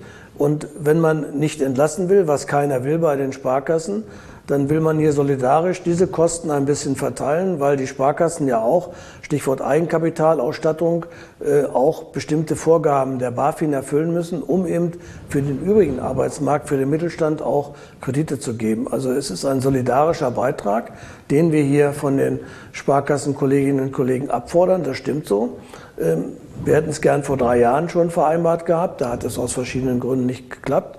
Äh, aber hier wird keinem äh, zwei Gehälter weggestrichen. Sie finden es ein faires Angebot, das Sie jetzt unterbreitet haben? Aus unserer Sicht, äh, so Herr Seehofer und ich, wir haben ja gestern Morgen das Papier abgestimmt. Wir sehen beide das als faires Angebot und vor allem, was verantwortbar ist. Man muss ja mal in, ins Umfeld schauen. Ähm, wenn man mal nach Airbus schaut oder zu Karstadt schaut oder zu Conti äh, oder zur Lufthansa, dort wird entlassen. Und wir haben uns mal angeguckt, den eigenen Tarifabschluss von Verdi fürs nächste Jahr und fürs übernächste Jahr und der ist bei 1,5 Prozent. Die Gewerkschaften fordern 4,8 Prozent mehr bei einer Laufzeit von nur zwölf Monaten und einer Erhöhung der Ausbildungs- und Praktikumsentgelte von 100 Euro. Warum ist es im Angebot nicht berücksichtigt worden? Nein, wir glauben, dass unsere Azubis ähm, im Verhältnis zu anderen, das wird uns auch von anderer Seite bestätigt, ähm, angemessen bezahlt werden. Sie sollen den Jahr mitgenommen werden an der Stelle. Hier wollen wir äh, die Übernahmezusage verlängern, die wir gemacht haben. Das heißt, unter bestimmten Kautelen übernehmen wir Azubis. Äh, brauchen wir auch selber, weil wir Fachkräfte brauchen und wir haben gut ausgebildete Leute und wollen sie hier linear mitnehmen. 4,8 Prozent in einer kurzen Laufzeit. Sie setzen dagegen insgesamt 3,8 Prozent, schrittweise über drei Jahre. Sie sagen aber, die 4,8 Prozent und die anderen Forderungen sind nicht zu erfüllen? 4,8 wären über 6 Milliarden. Ähm, das kann man nicht zahlen. Äh, nur zum Vergleich, wir haben in diesem Jahr, im nächsten Jahr auf jeden Fall 9 Milliarden weniger Steuereinnahmen. In diesem Jahr wird es ausgeglichen zu 70 Prozent vom Bund und Land. Im nächsten Jahr gibt es gar keine Zusage und nach unseren Prognosen äh, aufgrund der Steuerschätzung September werden wir auch im Jahre 2022 ähm, um die 9 Milliarden Verluste haben. Auf Bundesebene 9 Milliarden. Äh, und wenn ich zu mir in meinen Haushalt gucke, sind das 20 Millionen im Jahr, die uns fehlen. Ähm, und die müssen wir irgendwo herbekommen. Und dieses V, was sich da darstellt, muss ja ausgeglichen werden. Und äh, wir wissen, dass wir ab 24 eventuell wieder die Steuereinnahmen von 19 haben. Das heißt, wir können nur auf dieser Ebene es verteilen.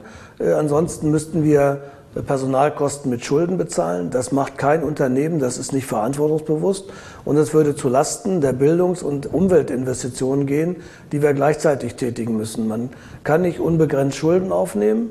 Ähm, der Bund und Land gibt uns nicht mehr Geld dafür. Und ich denke, wir haben gut bezahlte Leute. Jeder nach oben ist immer Luft äh, bei jedem Gehalt. Das glaube ich, jeder Arbeitnehmer sagt, ich könnte auch mehr äh, Geld äh, gebrauchen. Aber wenn man dagegen setzt, nochmals sicherer Arbeitsplatz im Vergleich zu Karstadt, zur Lufthansa, ähm, weiterhin eben doch eine Steigerung des Gehaltes, die über der Inflationsrate oder die Inflationsrate mitnimmt, dann ist das angemessen, glaube ich, äh, im Umfeld. Und darum sagen wir, wir haben ein faires Angebot gemacht, was wir uns auch zumuten können. Können Sie sich vorstellen, dass es beim nächsten Treffen, 22. und 23. Oktober, schon zu einem Ergebnis kommt? Die Gewerkschaften sagen, dass sie sich noch ein ganzes Stück auf sie zubewegen müssten.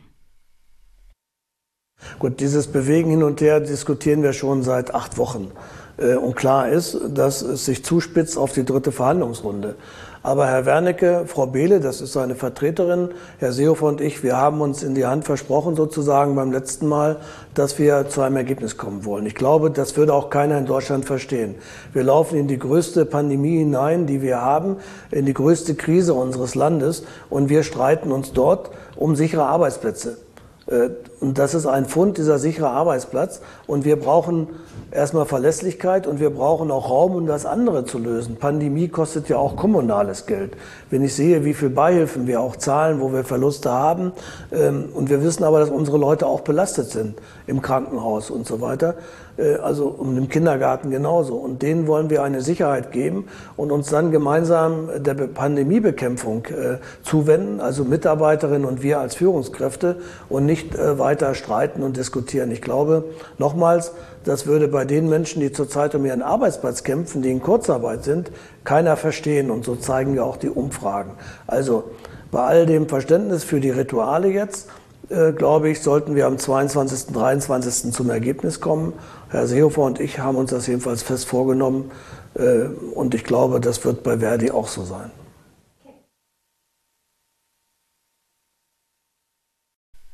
Zu den Ergebnissen der Verhandlungen komme ich noch.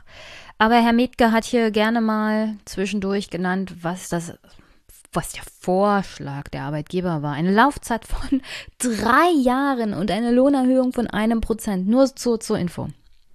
Allein die Inflationsrate jährlich sind zwei Prozent. Das heißt, der Lohn sinkt. Ja? Bei diesen Lohnerhöhungen verdienst du weniger. Und ich möchte nochmal anmerken, aufgrund der Tatsache, was gerade los ist wird es eine Reihe von Steigerungen bei der Lebenshaltungskost geben. Alleine im Bereich Krankenversicherung, und ich meine nicht nur private Krankenversicherung, auch die gesetzliche Krankenversicherung, wird im Laufe der nächsten Monate kräftig erhöhen. Lass es nicht die normalen Beiträge sein, aber irgendeine Zusatzbeitragserhöhung wird es geben. Auch bei der gesetzlichen Versicherung. Und zwar nicht zu wenig. Und davon wird diese Lohnerhöhung komplett aufgefressen plus. Plus. Also das, was rauskommt, ist nicht viel mehr als das, was Herr Mitke hier gesagt hat. Und das betrifft alle. Diese Kostensteigerung im normalen Leben. Inflation alleine und auch alleine Krankenversicherung, mal abgesehen von den ganzen anderen Kostensteigerungen, die uns nächstes Jahr ins Haus stehen. Und da wird auch der Pflegebereich nicht mehr viel von seiner Lohnsteigerung haben. Und im Vergleich zu dem, was eigentlich an Lohnsteigerung notwendig wäre im Pflegebereich, mal abgesehen davon, dass diese 8% nur durch Zulagen zustande kommen. Und dazu komme ich noch. Selbst wenn du diese 8% tatsächlich erreichen solltest in der Pflege, nicht garantiert, weil es geht hier um zu lang. Selbst dann ist es viel, viel zu wenig für diesen Beruf, um im öffentlichen Dienst noch irgendjemanden hinterm Ofen vorzukriegen. Und er hat gerade Fachkräftemangel in den Gesundheitsämtern angesprochen, bei den Ärzten. Naja, für 150 Euro extra Zulage kommt da auch kein Arzt hin. Ich meine, irgendjemanden wirst du schon finden, aber die 150 Euro, das werden es nicht sein.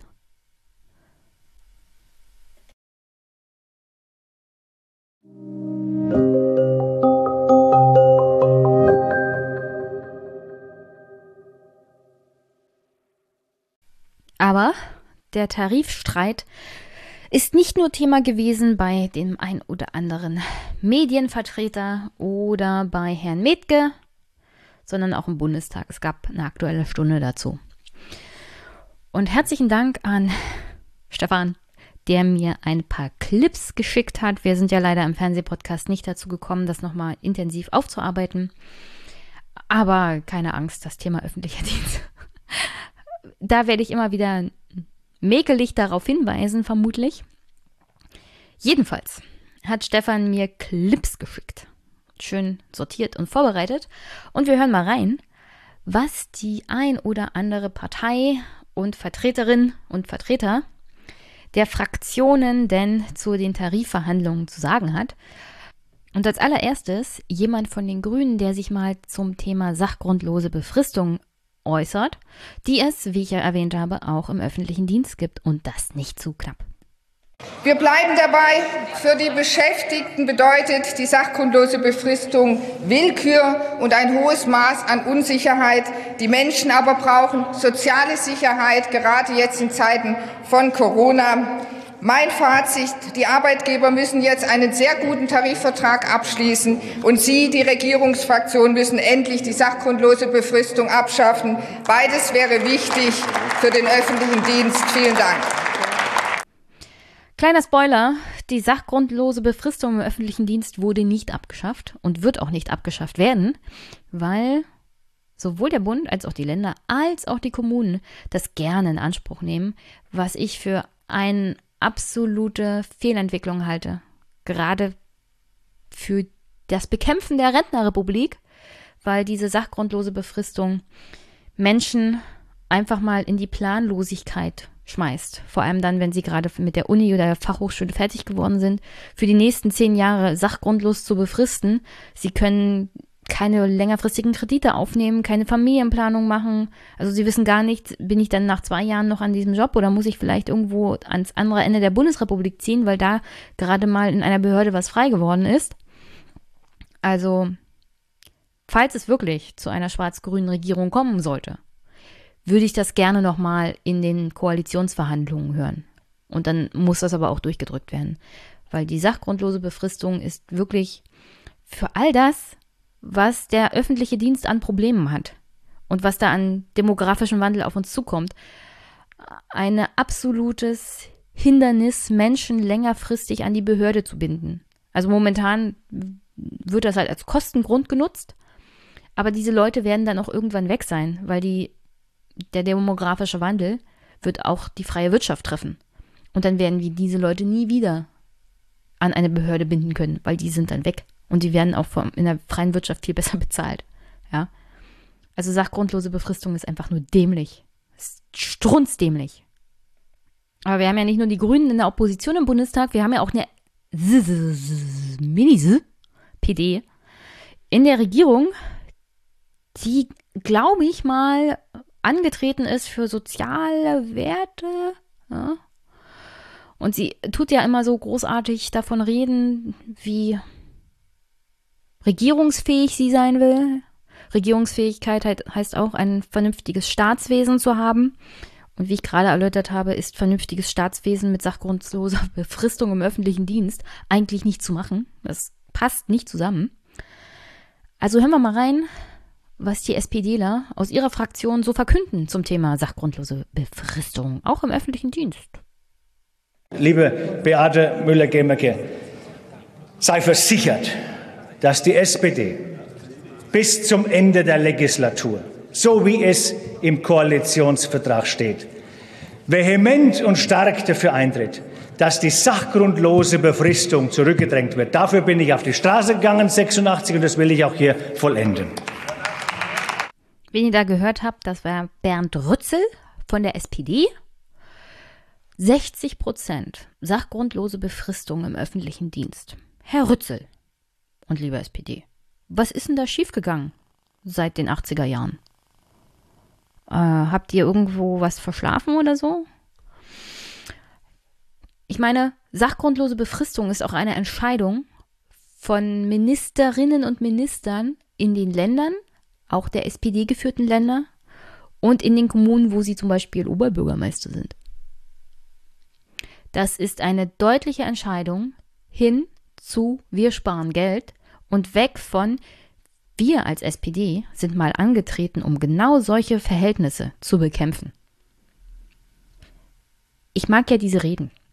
Ich finde die ja ganz toll. Und ich finde es auch ganz toll, dass die SPD immer darauf hinweist, ja, die CDU lässt uns nicht. Die CDU ist nicht überall der starke Partner in der Koalition. Man könnte auch die sachgrundlose Befristung auf Landesebene einfach mal weglassen. Oder auf kommunaler Ebene. Aber da ist man ja immer diesem finanziellen Sachzwang unterworfen, nicht wahr? Es ist nicht nur so, dass in Kommunen, die es sich nicht leisten können, weil sonst kommt die Kommunalaufsicht, sachgrundlose Befristung betrieben wird, wo die SPD der Macht ist. Es ist auch in Kommunen, wo sie Geld haben und sie trotzdem sachgrundlose Befristung machen. Also Anspruch und Wirklichkeit klaffen hier bei der SPD sowas von auseinander. Und es ist eine Bedrohung, ich sag nochmal, eine Bedrohung für das Funktionieren des öffentlichen Dienstes. Weil ich möchte es wirklich nochmal wiederholen. Der demografische Wandel kommt mit einer Keule auf uns zu. Der wird den öffentlichen Dienst erschlagen. Und jeder junge Mensch,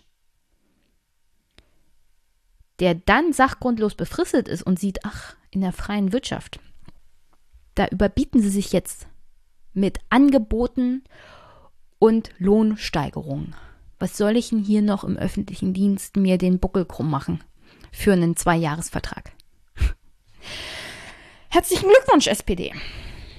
Das mit der Regierungsfähigkeit, da werdet ihr demnächst keinen vernünftigen Staat mehr haben, der sich zu regieren lohnt.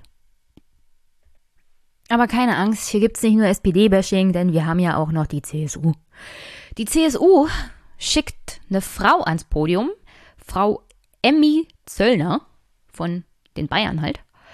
Die gab es auch mal bei Jung und Naiv. Und Frau Emmy Zöllner erzählt uns jetzt mal, dass wir gar nicht so dolle auf die Lohnsteigerung und diese Prozentsteigerung gucken sollen, weil der öffentliche Dienst hat ja so viele Vorteile. Ich habe euch vorhin die fünf Fakten vorgelesen von Verdi, alleine warum man durchaus für Streiks sein kann. Und ich habe euch darüber berichtet, dass es im öffentlichen Dienst nicht alles so Friede, Freude, Eierkuchen ist und dass allein das Versprechen, na, ihr werdet ja nicht gefeuert, nicht ausreicht, weil das für viele Menschen auch gar nicht zutrifft, weil die nur sachgrundlos befristet sind. Und deswegen erzählt uns jetzt Emmy Zollner einfach mal Bullshit.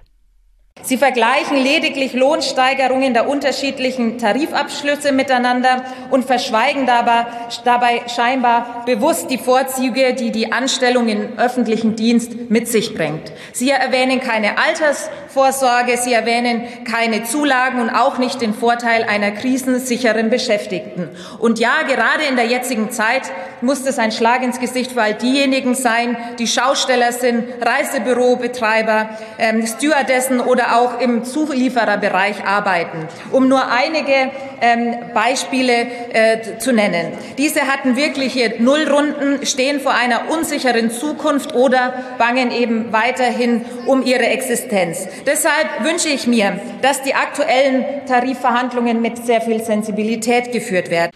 Also die CSU Union hat es drauf, hier eine Arbeitsgruppe gegen die andere auszuspielen, weil diese Neiddebatte, die gibt es natürlich nur in dem Bereich auf faire Art und Weise. Wenn man mit der Forderung nach Vermögenssteuern kommt, dann heißt es immer böse Neiddebatte, ja, Leistungsgesellschaft, jeder kriegt, was er verdient. Aber wenn wir öffentlichen Dienst gegen die Lkw-Fahrer ausspielen, dann ist das in Ordnung, ja, das ist überhaupt keine Neiddebatte. Und überhaupt, diese armen Leute haben ja Nullrunden.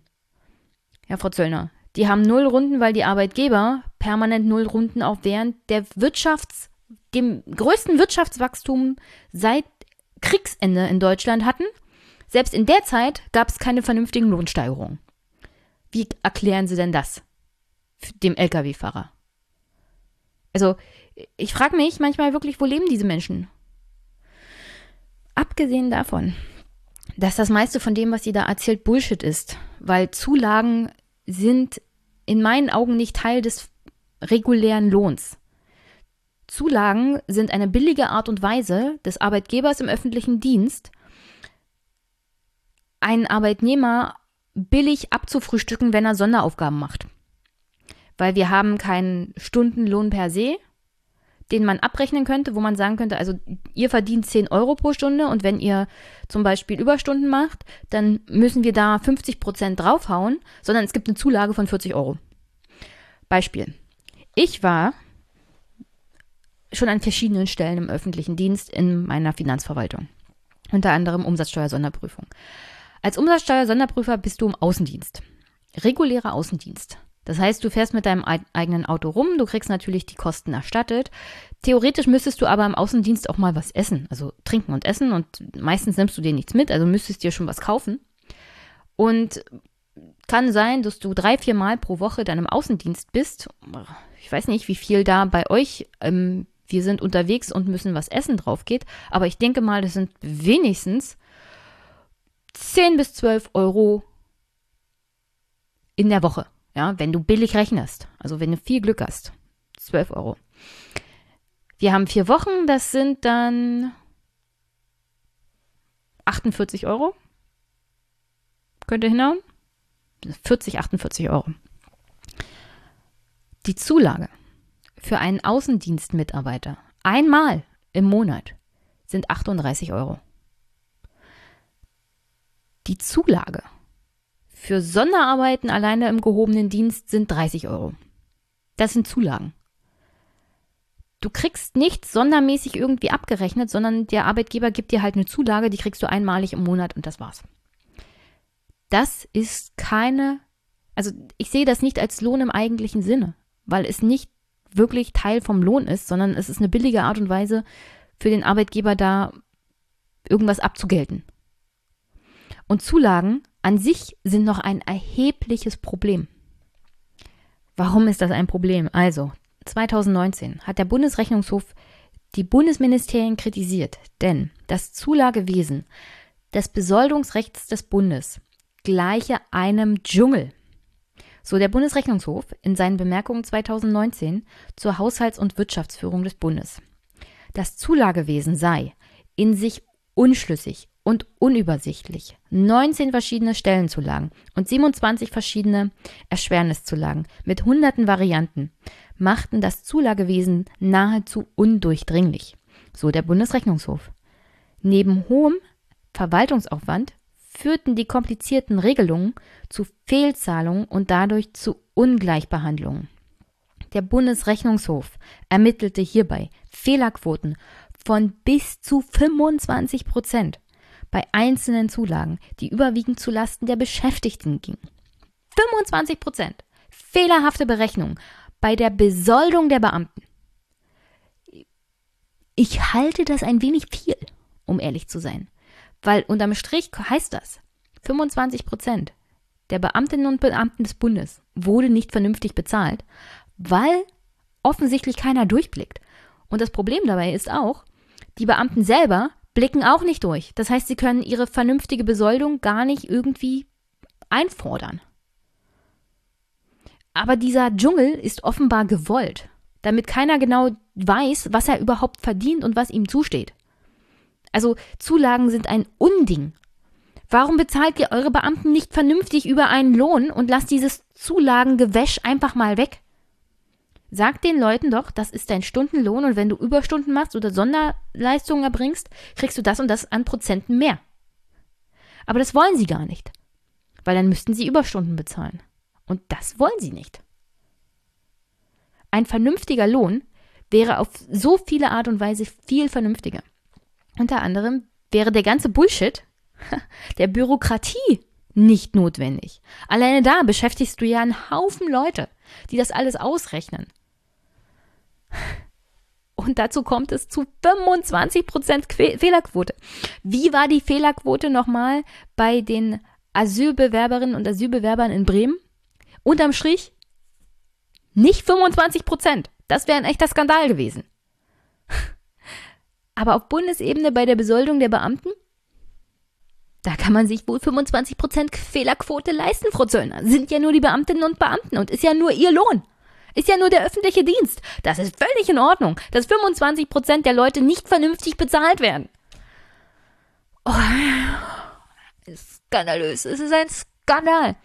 Aber natürlich kommt keiner und sagt dir mal, dass 25 Prozent der Leute aufgrund diesem blöden Zulagenwust nicht vernünftig bezahlt werden. Und das ist nur auf Bundesebene. Ja? Der Bundesrechnungshof hat nur die Bundesebene kritisiert. Was auf Landesebene oder in den Kommunen abgeht, weiß kein Mensch. Aber ich bezweifle, dass es da besser läuft, weil auch da gibt es einen Wust an Zulagen. Ja? Diese Zulage gibt es einmalig pro Monat, wenn du bestimmte Leistungen erbracht hast. Und diese Leistungen stehen in keinem Verhältnis zu dem Aufwand und der Entschädigung durch die Zulage, die du dann bekommst. In keinem Verhältnis. Und auch nicht bei der Pflege, weil über dieses Ergebnis der letzten Tarifrunde, weil ja alle gesagt haben, diese 8% kommt ja über diesen ganzen Zulagen und das ist ja so super toll. Wir sind hier noch im Bundestag, aber Zulagen sind in meinen Augen nicht das richtige Mittel für vernünftige Lohnerhöhung im öffentlichen Dienst. Und sie sind auch nichts Langfristiges, weil die gelten immer nur für diesen einen Tarifvertrag. Das heißt, diese Zulagen sind nach der nächsten Tarifrunde vielleicht viel, viel geringer und das ist eine Lohnverringerung, ja. Darauf müssen sich die Pflegekräfte nämlich einstellen, dass ihr Lohn wieder sinkt, wenn diese Tarifrunde vorbei ist. Aber Frau Zöllner bringt jetzt mal an, was der Bund so alles in die Kommune steckt und hört euch das an und danach habe ich was zu sagen. Also geht, das, CDU, CSU, das geht nicht. Das geht einfach nicht. Wir unterstützen die Länder und die Kommunen beim sozialen Wohnungsbau, beim Kita-Ausbau und beim Digitalpakt Schule. Und das mit mehreren Milliarden Euro. Und ich habe manchmal einfach den Eindruck, dass manche vergessen, wie viel Millionen eine Milliarde hat. Tausend Millionen hat eine Milliarde und dieses Geld ähm, können wir einfach nicht im Füllhorn ausschütten. Hm. Äh, Frau Zöllner bringt hier also an, dass der Bund während einer Krise und so generell Geld in die Kommunen steckt, damit die Kommunen lebenswert sind.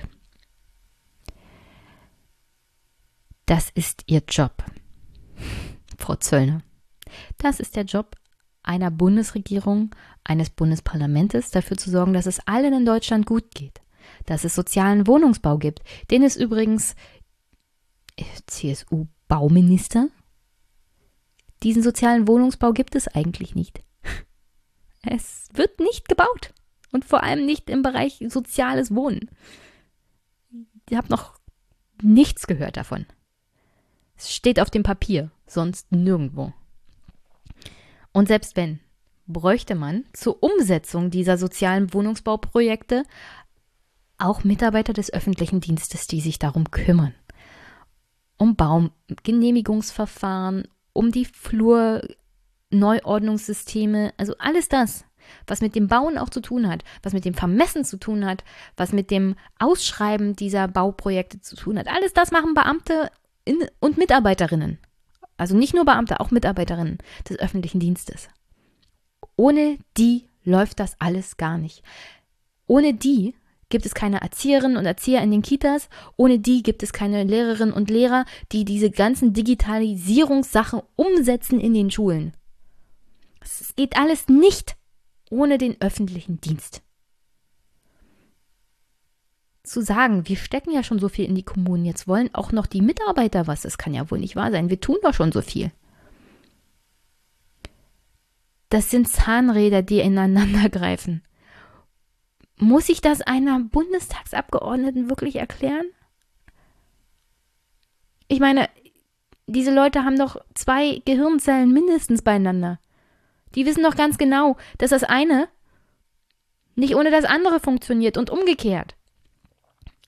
Und du kannst doch nicht eine Rechnung aufmachen von wegen, wir investieren doch schon so viel und sagen, und die verdienen es halt auch nicht mehr. Weil wir haben ja den Kommunen schon so viel gegeben. Das ist ja wohl das Allermindeste, den Kommunen Geld zu geben für den Kita-Bau. Ich meine, sollen wir uns mal die Zahlen angucken? Alleine in den alten Bundesländern, was die fehlende Anzahl von Kita-Plätzen angeht, wo ja die Bayern gekommen sind mit einer Herdprämie für die Mütter, damit die ja zu Hause bleiben und sich um die Kinder kümmern, weil es den Ländern gar nicht möglich ist, den gesetzlichen Anspruch auf den Kita-Platz umzusetzen, weil noch so viele Kitas fehlen? PS, die Kitas könnte man wahrscheinlich schnell bauen, aber die Mitarbeiterinnen, die Erzieherinnen in diesen Kitas, die würden sich dann hinsetzen und sagen, wir verhandeln jetzt mal ganz neu über unseren, unser Gehalt. Denn die Nachfrage ist ja jetzt viel höher geworden. Deswegen ist ja das mit dem Tarifvertrag auch so toll weil man dann billig, nämlich die Erzieherin, bekommt. Also, ja, das, das, deswegen ist es eigentlich so schade, was wir da von der SPD bisher gehört haben. Weil das, das ist, ah, wie kann man das nicht auseinandernehmen von oben bis unten, liebe SPD? Wie, wie kann man mit sowas noch in einer Koalition sitzen? Das hat nichts, aber auch gar nichts mit der Realität zu tun und ist eigentlich ein Schlag ins Gesicht nicht nur für die Arbeitnehmerinnen und Arbeitnehmer im öffentlichen Dienst, sondern auch für die Eltern, die ihre Kinder in diese Schulen schicken und in diese Kitas. Die erwarten, dass das Personal, das dort ist, auch vernünftig arbeitet und nicht irgendjemand ist, den sie irgendwo hergehascht haben und den sie für Wasser und Brot entlohnen. Also du kriegst, wofür du bezahlst. Und das wird auch im öffentlichen Dienst von der Qualität her weniger. Ja, die Ausschreibungen jetzt für gehobenen Dienst, was die alleine Noten angeht, die man haben muss in Mathe und Deutsch, haben mal abgenommen im Laufe der letzten Jahre, weil sich nicht genug Leute mit der entsprechenden Qualifikation bewerb, bewerben mehr. Die gehen woanders hin. Also die guten Leute, die kriegen wir gar nicht mehr im öffentlichen Dienst. Und Du willst aber auch im öffentlichen Dienst die guten Leute mit der entsprechenden Qualifikation und du willst sie da halten. Aber mit so einer Herangehensweise wie Frau Zöllner von der CSU kannst du das vergessen. Das ist auch anscheinend auch gar nicht gewollt. Und das ist erschreckend. Einfach mal erschreckend ist das. aber wenigstens bringt sie auf den letzten Metern noch einen richtig guten Witz. Denn, wusstet ihr's? Dass Horst Seehofer der letzte aufrechte Sozialdemokrat ist. Aber zum Thema, ähm, liebe Fraktion Die Linke, ich frage mich manchmal, was wollen Sie eigentlich noch mehr? Vor genau einer Woche hier an diesem Platz, da stand der Bundesinnenminister Horst Seehofer, der bekannterweise der letzte echte Sozialdemokrat des Freistaats Bayern ist, und hat gesagt, zu den aktuellen Tarifverhandlungen seien Sie gespannt.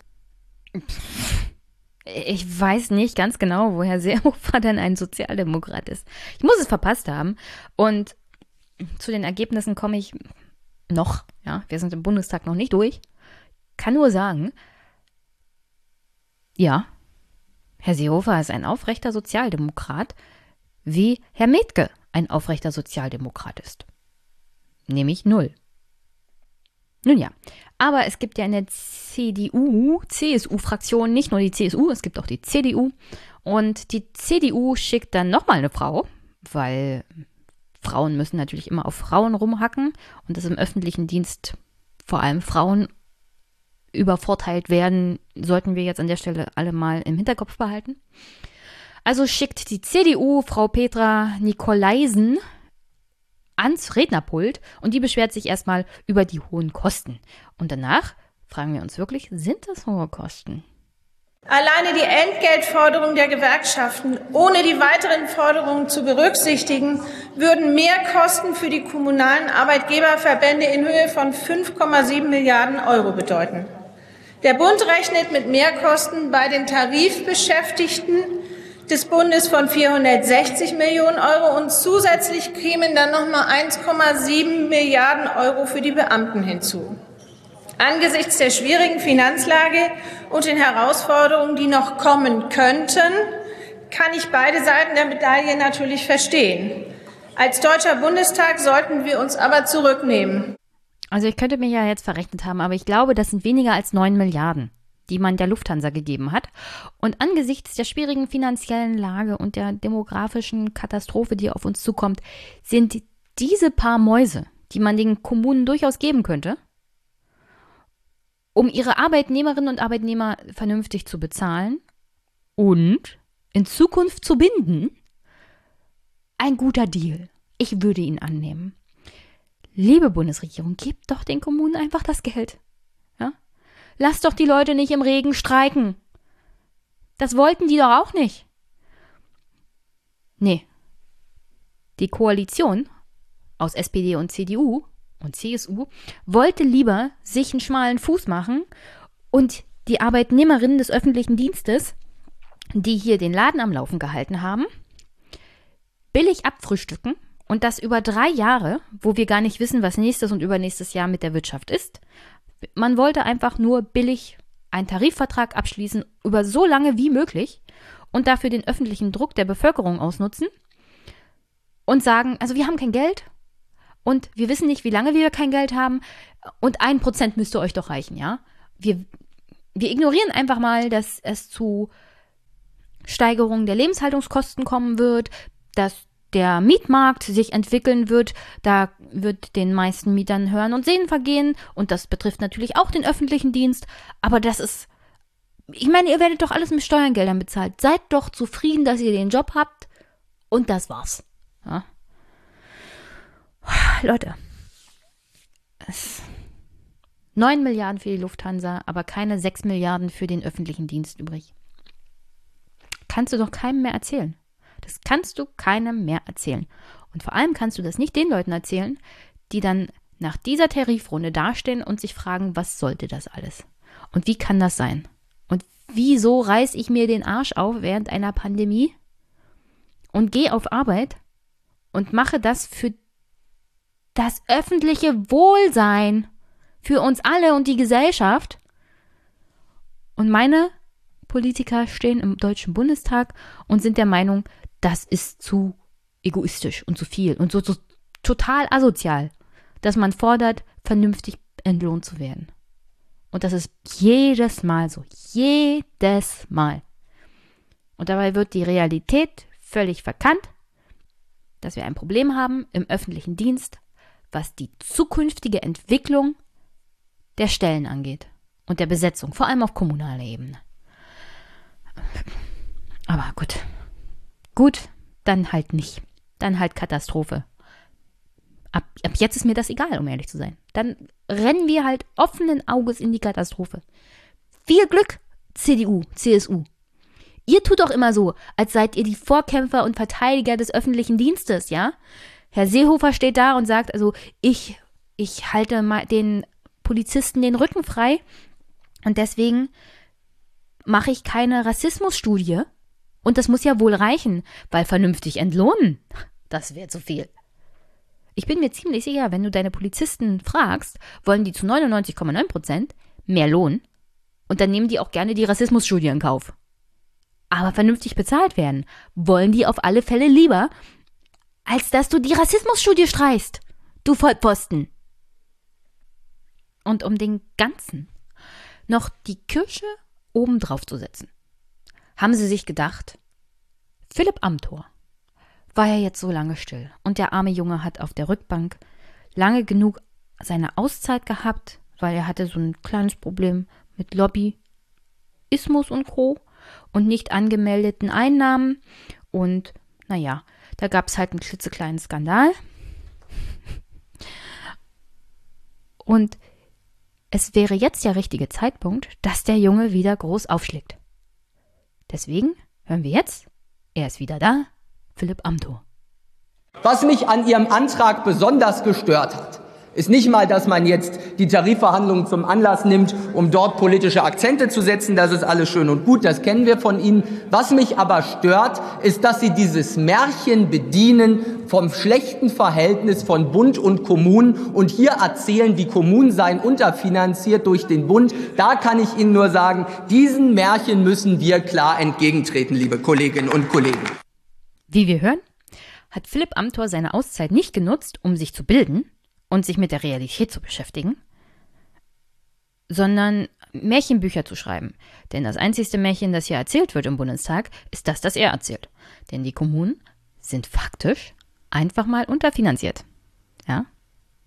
Ich muss das hier, glaube ich, nicht großartig erläutern. Es gibt einen Haufen von Kommunen, die hoch verschuldet sind und von diesem Schuldenberg nicht runterkommen, vor allem die armen Kommunen, weil sie das ganze Geld in die Finanzierung von Hartz IV stecken müssen. Momentan gibt es da Hilfe vom Bund beim Wohngeld, aber da wird noch nicht mal 100% übernommen, sondern nur 75% und die 25% der Wohnkosten müssen irgendwo trotzdem noch von der Kommune aufgetrieben werden.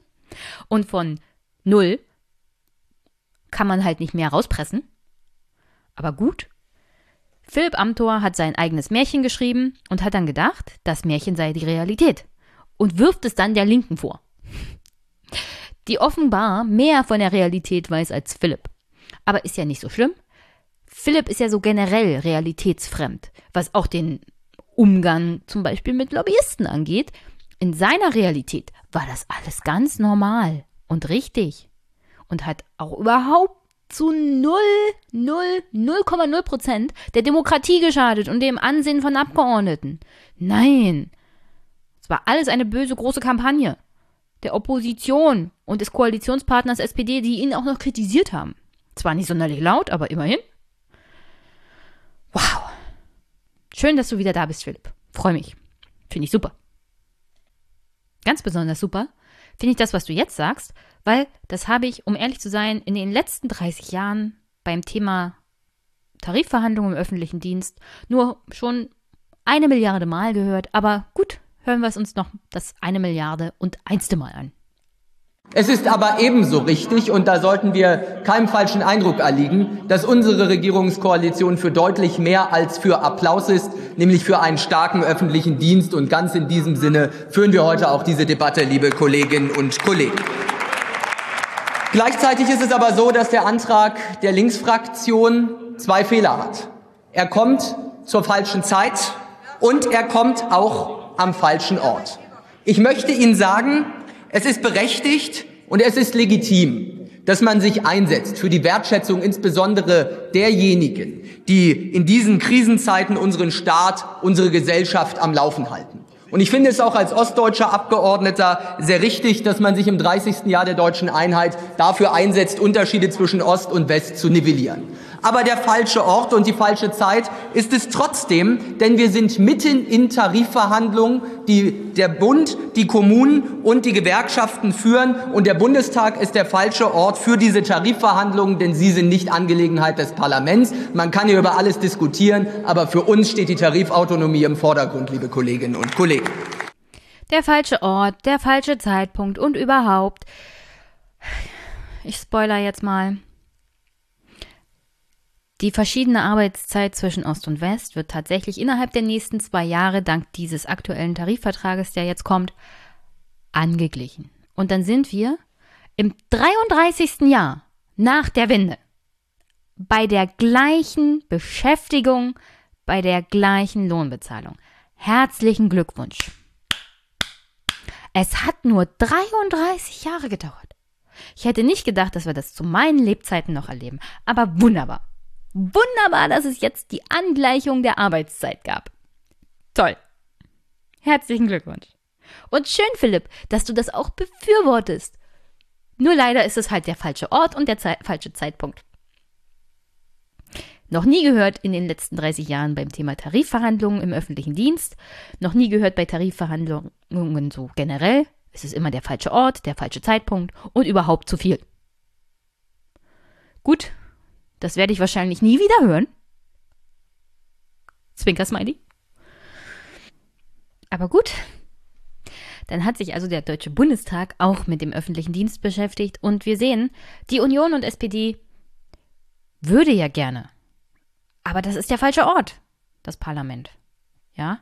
Das müssen die Kommunen und der Bundesminister für Inneres schon selber regeln und die Abgeordneten werden damit nicht gerne behelligt. Nicht mit der Realität, nicht mit den Problemen und Klatschen ist halt so viel billiger, Leute. Es ist wenig Aufwand für wenig Input. Und alle fühlen sich toll. Klatschen ist so toll. Und davon kann man auch seine Miete bezahlen und das Essen auf dem Tisch und die Kita-Beiträge für die Kinder und die Versicherung und die Krankenversicherung und hast du nicht gesehen, all diese Dinge, die kostenmäßig in den nächsten Jahren weiterhin steigen werden und die in keinster Weise von den Lohnerhöhungen, die jetzt kommen, aufgewogen werden. Jeder Mann und jede Frau im öffentlichen Dienst sollte sich im Hinterkopf behalten, dass sowohl die SPD als auch die CDU gerne Lippenbekenntnisse machen für den öffentlichen Dienst. Aber wenn es ums Handeln geht, dann ist immer alles zu teuer.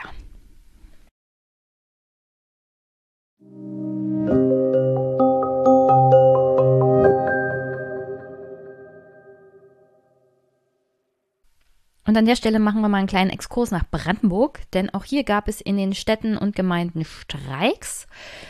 Ich möchte nochmal daran erinnern, Potsdam zum Beispiel wird von einem SPD-Bürgermeister geführt, das Land Brandenburg von einem SPD-Ministerpräsidenten angeführt und es gibt eine Jamaika-Koalition, also SPD, CDU und Grüne und alle finden ja Beamte und öffentlichen Dienst immer super toll, solange er nichts kostet. Aber ja, in dem Fall hat der RBB sich das mal angeguckt, wie das mit den Streiks so läuft. Hören wir mal rein.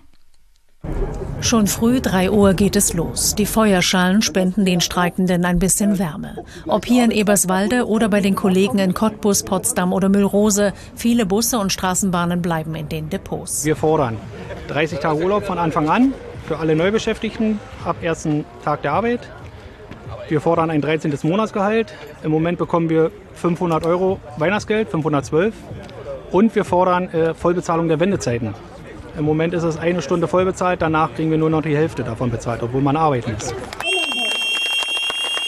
Steffen Kraus ist Busfahrer in Potsdam. Manche Schicht von ihm geht bis zu zwölf Stunden. Die Brandenburger Angestellten des öffentlichen Nahverkehrs stehen in der Gehaltskette bundesweit ganz unten, heißt es von Verdi. Nach 30 Jahren Einheit könne das nicht sein.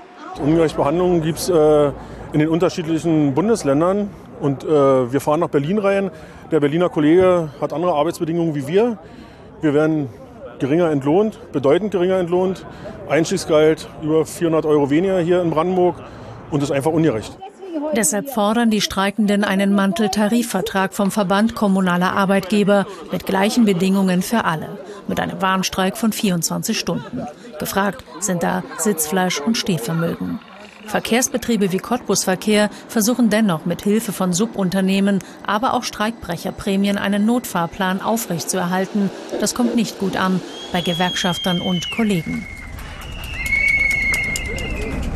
Wenn die Arbeitgeber jetzt in einem ersten Warnstreik schon zu solchen Gegenmaßnahmen greifen, Streikbrecher organisieren, Streikbruchprämien anbieten, dann werden wir beim nächsten Mal wahrscheinlich überlegen müssen, ob wir vier Tage Anmeldefrist noch einhalten können. Gleiches Recht für alle ja, auch Streikrecht. Bei allem Verständnis unterstützen aber einige der von uns befragten Passanten den Streik in diesen Corona-Zeiten nur bedingt. Viele Leute auf Kurzarbeit, Teilzeit und die wollen mehr Geld haben. Also ich finde das überhaupt nicht in Ordnung. Ich musste zum Augenarzt und musste beim Hin mit Taxe fahren und zurück mit Taxe und jedes Mal mit 14 Euro. Das ist schon teurer Spaß in dieser Zeit, wo der ganze Staat, wo die Gemeinden, wo die Städte um jede Mark kämpfen oder jeden Euro kämpfen, finde ich das nicht in Ordnung. Doch dieses Corona-Argument wollen die Tram- und Busfahrer nicht auf sich sitzen lassen. Im Gegenteil. Unter den schwierigen Bedingungen, wo alle anderen im Homeoffice zu Hause und die Anweisung gekriegt haben, bleiben Sie zu Hause, haben die Kollegen genau das Gegenteil gemacht, sind zur Arbeit gegangen und haben dafür gesorgt, dass das System bleibt. Und da muss jetzt entsprechend auch die Wertschätzung kommen. In Brandenburg bleiben die Bahnen und Busse noch bis 3 Uhr heute Nacht in ihren Depots. Dann soll der Verkehr eins zu eins wieder aufgenommen werden. Ja, also ihr könnt es nicht sehen, aber ich sag euch das jetzt mal, das waren Oma Erna und Opa Enno, die sich hier beschwert haben, dass die Busfahrer, die noch voll im Saft stehen und noch mindestens 20 Jahre arbeiten müssen, dafür auch vernünftig entlohnt werden wollen. Ja? Und da beschwert sich Oma Erna, tatsächlich, dass der Busfahrer, der während Corona mit vollem Bus in der Gegend rumfahren muss, streikt, dass wenigstens er genauso viel Geld bekommt für die gleiche Arbeitszeit wie sein Kollege in Berlin, wo er teilweise reinfährt. Da beschwert sie sich, dass diese Leute streiken, weil sie deswegen jetzt Taxi fahren musste. Anstatt sich bei den Arbeitgebern zu beschweren, bei den kommunalen Vertretern, in der VKA, die diesen Streik erzwungen haben, weil sie nicht gleich gesagt haben, gut, ihr habt so viel geleistet, bisher schon während Corona, wir machen jetzt mal 4,8 Prozent für zwölf Monate und dann verhandeln wir neu. Das waren die Arbeitgeber. Aber die Berichterstattung, das Framing von auch Herrn Metke von der SPD ist voll durchgeschlagen bei genau den falschen Leuten. Und es gab praktisch kein anderes Framing. Wenn du Zeitung gelesen hast oder wenn du zum Beispiel bei der ARD oder im ZDF reingehört hast, wie hier, wo es eine Meinung gab, Grüße übrigens nach Bayern, da haben sie auch mal eine Frau gefunden, die sich darüber beschwert, dass das jetzt im öffentlichen Dienst ganz, ganz falsch ist. Ja? Also hier der Meinungsbeitrag der Tagesthemen vom 22.10. zum öffentlichen Dienst. Das ist genau das Framing, das sich die Arbeitgeberverbände vorgestellt haben, was sich Herr Seehofer vorgestellt hat, was sich die Union vorstellt und die SPD. Wenn es um Lohnerhöhung im öffentlichen Dienst für einen kleinen Busfahrer angeht. Und noch nicht mal Lohnerhöhung, sondern nur Angleichung der Arbeitsbedingungen Ost und West. Es ist katastrophal, ist das. Die Tarifverhandlungen im öffentlichen Dienst. Dazu jetzt die Meinung von Kirsten Gierschig vom Bayerischen Rundfunk. Sie fordern mehr Lohn und Sie haben Recht. Pflegepersonal auf Intensivstationen, Mitarbeiter in Gesundheitsämtern, Erzieherinnen, die für ihren verantwortungsvollen Job verdammt wenig Geld bekommen. Sie hat der Staat in den vergangenen Jahren eher kurz gehalten und das hat sich in der Pandemie teils gerecht. Doch wenn Sie streiken, dann haben Sie Unrecht, finde ich. Gerade im Bereich der Kitas sind die Eltern sowieso am Limit. Und wenn in einer Zeit steigender Ansteckungen mit dem Coronavirus im öffentlichen Nahverkehr gestreikt wird und die Menschen sich in den verbleibenden Bahnen drängeln, dann finde ich persönlich das unverantwortlich. Wir sind systemrelevant. Wir wollen für unsere Leistung in der Corona-Krise mehr als Applaus. So argumentiert Verdi derzeit. Für Teile des öffentlichen Dienstes trifft das zu. Aber viele konnten ganz normal weiterarbeiten. Wer ins Homeoffice geschickt wurde und wegen schlechter Online-Anbindung nicht arbeiten konnte, hatte davon keine Nachteile. Und einen krisensicheren Job. Die Wirtschaft wird dieses Jahr wohl um 5,4 Prozent schrumpfen. Die Steuereinnahmen brechen weg. Die Verkäuferin, die sich dem Risiko der Ansteckung aussetzt, der Hotelangestellte, der freigestellt ist, die Künstlerin, die Hartz IV beantragen muss, sie leiden mehr unter Corona als viele Angestellte im öffentlichen Dienst. Doch Verdi fordert auch jenseits der tatsächlich überbelasteten und bisher unterbezahlten Berufsgruppen pauschal 4,8 Prozent mehr Geld und droht mit noch mehr Streiks. In einer Zeit, in der viele um ihre Gesundheit und den eigenen Arbeitsplatz bangen, ist das vor allem eins. Unsolidarisch. Wer, wer im öffentlichen Dienst konnte ganz normal weiterarbeiten? Mir fällt wirklich niemand ein. Nicht mal in der Behörde. Nicht mal da konnte ich ganz normal arbeiten. Nicht mal da bin ich ohne Stress.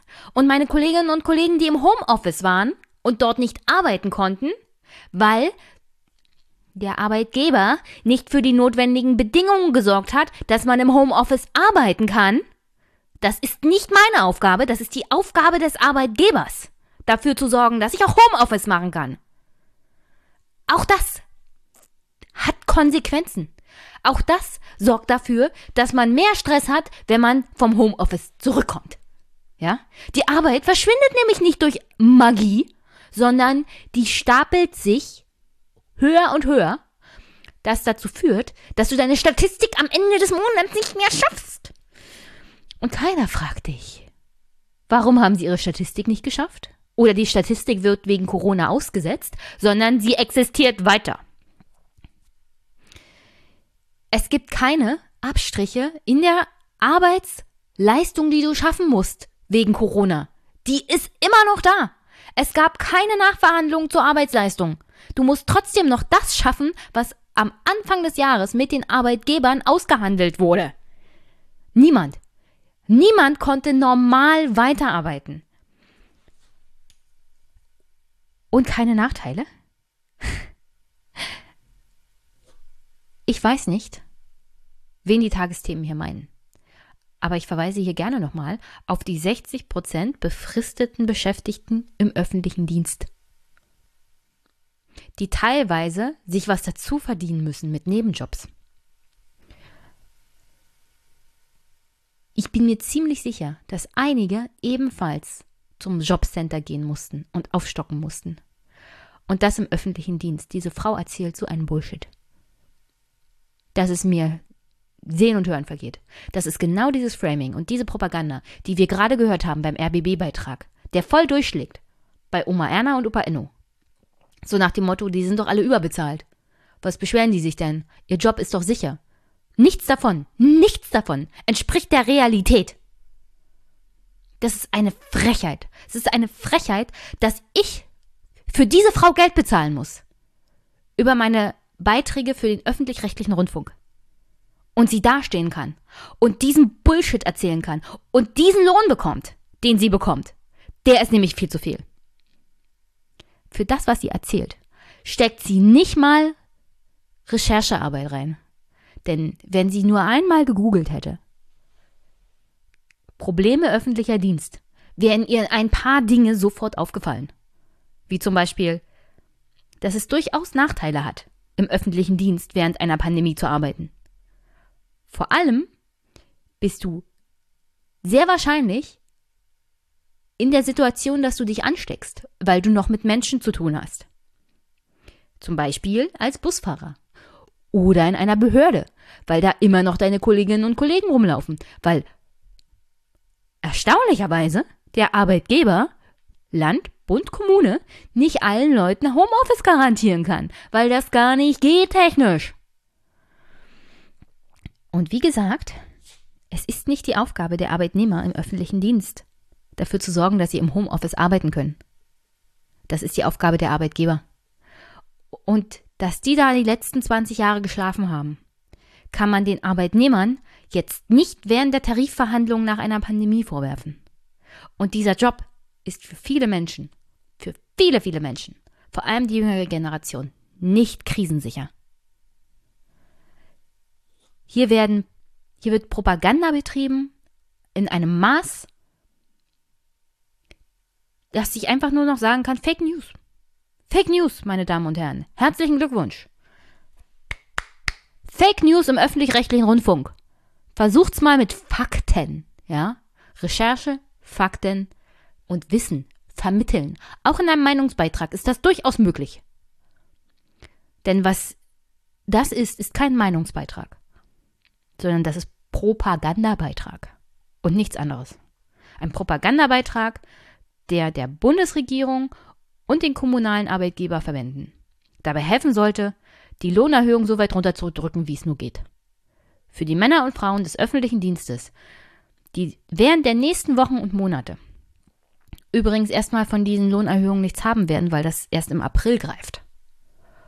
Und die danach bei der nächsten Pandemie wieder im Feuer stehen werden. Mit dem Hintergedanken, aber dafür kriegt ihr höchstens Klatschen. Keinen ausreichenden Lohn.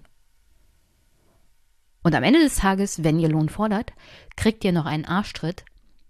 Herzlichst finanziert, auch von euch, im öffentlichen Dienst, vom öffentlich-rechtlichen Rundfunk. Enjoy. Und deswegen beenden wir diesen Exkurs nach Brandenburg und zum RBB jetzt mit dem folgenden Beitrag, in dem es wieder um Streikbrecher geht und um die Frage, ist denn mein Job im öffentlichen Dienst wirklich so krisenfest, wie das hier vom öffentlich-rechtlichen Rundfunk von den Tagesthemen propagiert wird? Sie sollten heute eigentlich nicht vom Hof fahren, sondern Ihre Arbeit niederlegen. Im Rahmen des bundesweiten Streiks im öffentlichen Dienst. Doch in der Früh soll die Geschäftsleitung der Stadtentsorgung Potsdam ihre Mitarbeiter massiv unter Druck gesetzt haben.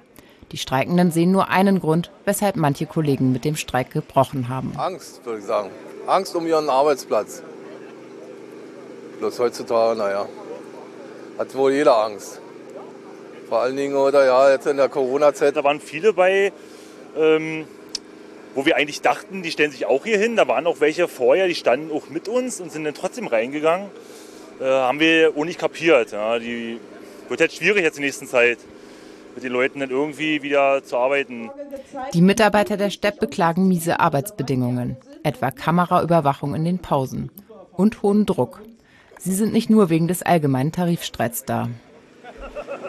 Wir wollen Ihnen da drin auch natürlich zeigen, dass wir ähm, nicht irgendwelche Nummern sind, sondern wir sind Menschen, Mitarbeiter, die menschliche Bedürfnisse haben, etc. pp. Verdi-Vertreterin Andrea Kühnemann ist entsetzt.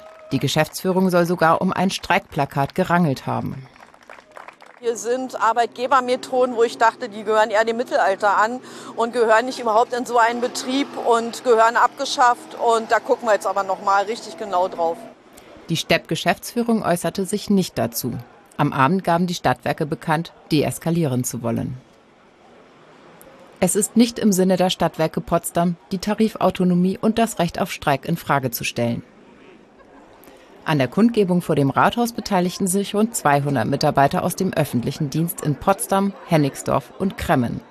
Sie fordern dieselben Tarifbestimmungen wie in den alten Bundesländern. Wenn Sie durch Potsdam gehen und durch viele Städte jetzt gerade zu der Zeit, dann sehen Sie, wie wir äh, ein gemeinsames Deutschland feiern. Aber gerade im Tarifrecht sehen wir, dass wir da eben halt noch nicht gleich sind. Im Tarifstreit mit den kommunalen Arbeitgebern fordert Verdi 4,8 Prozent mehr Lohn, mindestens aber 150 Euro mehr im Monat. Außerdem soll die Arbeitszeit angeglichen werden. Aktuell arbeitet man für eine Vollzeitstelle im Westen 39 Stunden, in Ostdeutschland 40. Die Stadtwerke Potsdam in der Roten Hochburg, in der auch unser allseits beliebter SPD-Kanzlerkandidat Olaf Scholz antreten wird. Diese Stadtwerke betreiben Streikbruch und Unterwanderung des Rechts der Arbeitnehmer zu streiken. Der Bürgermeister in Potsdam ist von der SPD. Es gibt Kameraüberwachung von Mitarbeitern des öffentlichen Dienstes der Stadt Potsdam. In einer Stadt von der SPD geführt, wo der SPD-Kanzlerkandidat antreten wird. Und die Leute haben Angst um ihren Job und ihre Zukunft. Also könnten wir bitte, bitte aufhören zu erzählen, dass der öffentliche Dienst der typische Beamte ist, der für den Rest seines Lebens ausgesorgt hat und nie wieder gefeuert werden kann und überhaupt nur in, an einem Schreibtisch sitzt und Däumchen dreht. Und dass die einzigen, die während der Corona-Krise wirklich massiv unter Druck waren, die Pflegekräfte waren, das will ich gar nicht bestreiten. Die Pflegekräfte haben enormes geleistet und die werden jetzt in der zweiten Welle noch viel mehr leisten müssen. Noch viel, viel mehr. Aber es kann nicht sein, dass man diese Situation als Arbeitgeber ausnutzt, vor allem nicht, wenn man von der SPD ist. Um Arbeitnehmern einfach mal ihre Rechte zu nehmen. Vor allem, wenn es um Streik geht. Oder um Arbeitsbedingungen. Es ist. Ich habe das Wort skandalös heute, glaube ich, mehrmals genannt. Aber es trifft eigentlich auch ganz gut zu. Mir ist es ein absolutes Rätsel, wie die SPD sich noch SPD nennen kann, mit dem Wort sozial darin und so agieren kann. In den Städten, Gemeinden, Ländern und im Bund, wo sie Verantwortung tragen, wo sie für Ministerien verantwortlich sind, wo es auch Mitarbeiter des öffentlichen Dienstes gibt, die auch bedingungslos befristet sind. Und an dieser Stelle ein kleiner Verweis an alle Leute, die meinen, ich bin immer so negativ, ja. Und das, also ich würde das immer alles so schlecht einschätzen, wenn es doch mal eine Frau an irgendeiner Ministeriumsstelle gibt oder in irgendeinem Vorstand und hast du nicht gesehen. Ich bewerte nicht Menschen danach, welche Hautfarbe sie haben oder welches Geschlecht oder ob sie sich überhaupt einem Geschlecht zuordnen oder mit wie vielen Leuten sie in die Kiste springen oder welches Geschlecht diese Leute haben. Ist mir alles scheißegal. Welche Identitäten diese Menschen haben. Es geht darum, wie sie handeln. Und ich sehe, dass das Handeln meistens dem widerspricht, was sie sich als Anspruch in der Öffentlichkeit stellen. Und sie stellen diesen Anspruch noch nicht mal sich selber sondern der steht irgendwo als Wert in der Luft rum. Werte kennt er von der Europäischen Union. Die kann man sich schön einrahmen. Von kaufen kann sich keiner was. Also ich hätte wirklich gerne mal einen SPD-Politiker oder eine Politikerin oder einen was auch immer, die nach den Werten handelt, von denen sie redet. Momentan sehe ich davon reichlich wenig, weil es immer nur darum geht, wie kann man aus Menschen das meiste rauspressen. Auch aus den eigenen Arbeitnehmern. Und das hat man bei diesen Tarifverhandlungen äh, sehr gut gesehen. Es gab keinerlei Verantwortung gegenüber der Allgemeinheit. Die wurde eingefordert von den Arbeitnehmern, von den Kita-Betreuerinnen, von den Müllmännern, vom Ordnungsdienst, von den Verwaltungsmitarbeiterinnen, von wirklich allem, Arbeitnehmern, wurde Verantwortung für die Allgemeinheit eingefordert. Von der Politik, von den Medien, von den Tagesthemen, in dem Fall durch diesen Meinungsbeitrag, Propagandabeitrag in meinen Augen. Aber es wurde von keinem Verantwortung auf der Seite der Arbeitgeber eingefordert. Und die sind die eigentlichen Verantwortlichen hier. Und das finde ich mehr, mehr als schade, weil mir das sagt, dass das ganze große Gelaber von Corona, da rücken wir jetzt zusammen und da werden wir eine bessere Gesellschaft. Es war nur Gelaber. Und ich bin es ehrlich gesagt leid, die Negative zu sein und immer mal wieder bestätigt zu werden in meinem zynischen, negativen Weltbild weil ich habe noch nicht gesehen, dass das anders ist. Es gibt immer große Reden in einer Krise. Und wenn die Krise vorbei ist, und in dem Fall von Corona sogar während sie noch läuft, wird dann genau das Gegenteil gemacht. Und ich bin nicht gerne die Negative. Ich hätte gerne mal eine Situation, in der ich positiv überrascht werde. Aber dieser Zynismus ist ehrlich zu, um ehrlich zu sein, ein Panzer. Gegen die Realität. weil man sonst die Realität nicht mehr erträgt, um ehrlich zu sein. Es ist nicht mehr zu ertragen. Es sei denn, du bist absolut zynisch. Das ist meine Abwehrreaktion darauf, wie die Welt so funktioniert. Weil es absolut asozial ist, was hier gemacht wurde. Mit den Arbeitnehmerinnen und Arbeitnehmern im öffentlichen Dienst. Und an der Stelle kommen wir jetzt zu den Ergebnissen.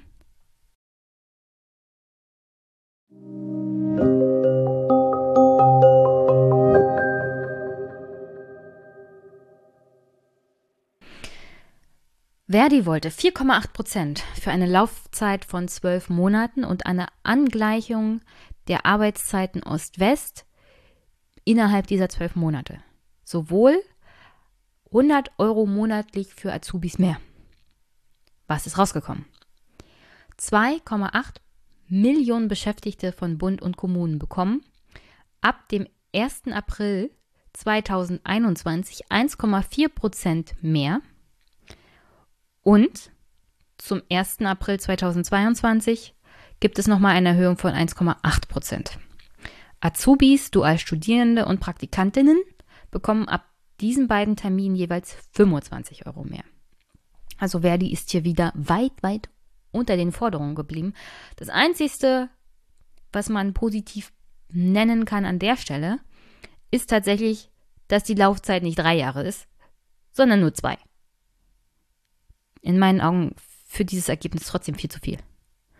1,4 Prozent ab dem 1. April 2021, wenn allein die Inflationsbereinigung schon 2 Prozent ist, ist das eigentlich eine Lohnkürzung. Verdi verkauft mir das dann mit dem Motto, ähm, dass das ja gut vor allem für die unteren Tarifbeschäftigten sei die also in den unteren Bereichen eingestuft sind, also untere und mittlere Einkommen, seien damit besser gestellt. Ich verweise hier nochmal, es gibt verschiedene Stufen in den jeweiligen Eingruppierungen und es gibt eine hohe Zahl von bedingungslos Befristeten. Das heißt, du wirst eingestuft und den maximalen Lohn erreichst du erst auf der höchsten Stufe. Verdi bringt mir jetzt hier also ein Beispiel für einen Mitarbeiter der Müllabfuhr. Ein Mitarbeiter der Müllabfuhr komme bei diesen Berechnungen mit einem derzeitigen Monatseinkommen von 2.822,87 Euro brutto ab April 2022 auf ein Plus von 101,71 Euro brutto. Ich habe nachgeguckt. Ich habe keinen, keinen einzigen Fall von durchschnittlichem Monatseinkommen von 2.822,78 Euro brutto für einen Mitarbeiter der Müllabfuhr gefunden, der tatsächlich als Müllabfuhr arbeitet. Vielleicht in den höheren Einstufungen im Bereich von Verwaltung der Müllabfuhr oder so, keine Ahnung. Aber in dem Bereich, in dem Verdi mir das vorrechnet, für die unteren und mittleren Einkommen, ist das ein Gehalt auf der allerhöchsten Stufe in der Eingruppierung. Für den Bereich, was haben Sie gesagt? Einkommensgruppen 1 bis 8. Also E1 bis E8.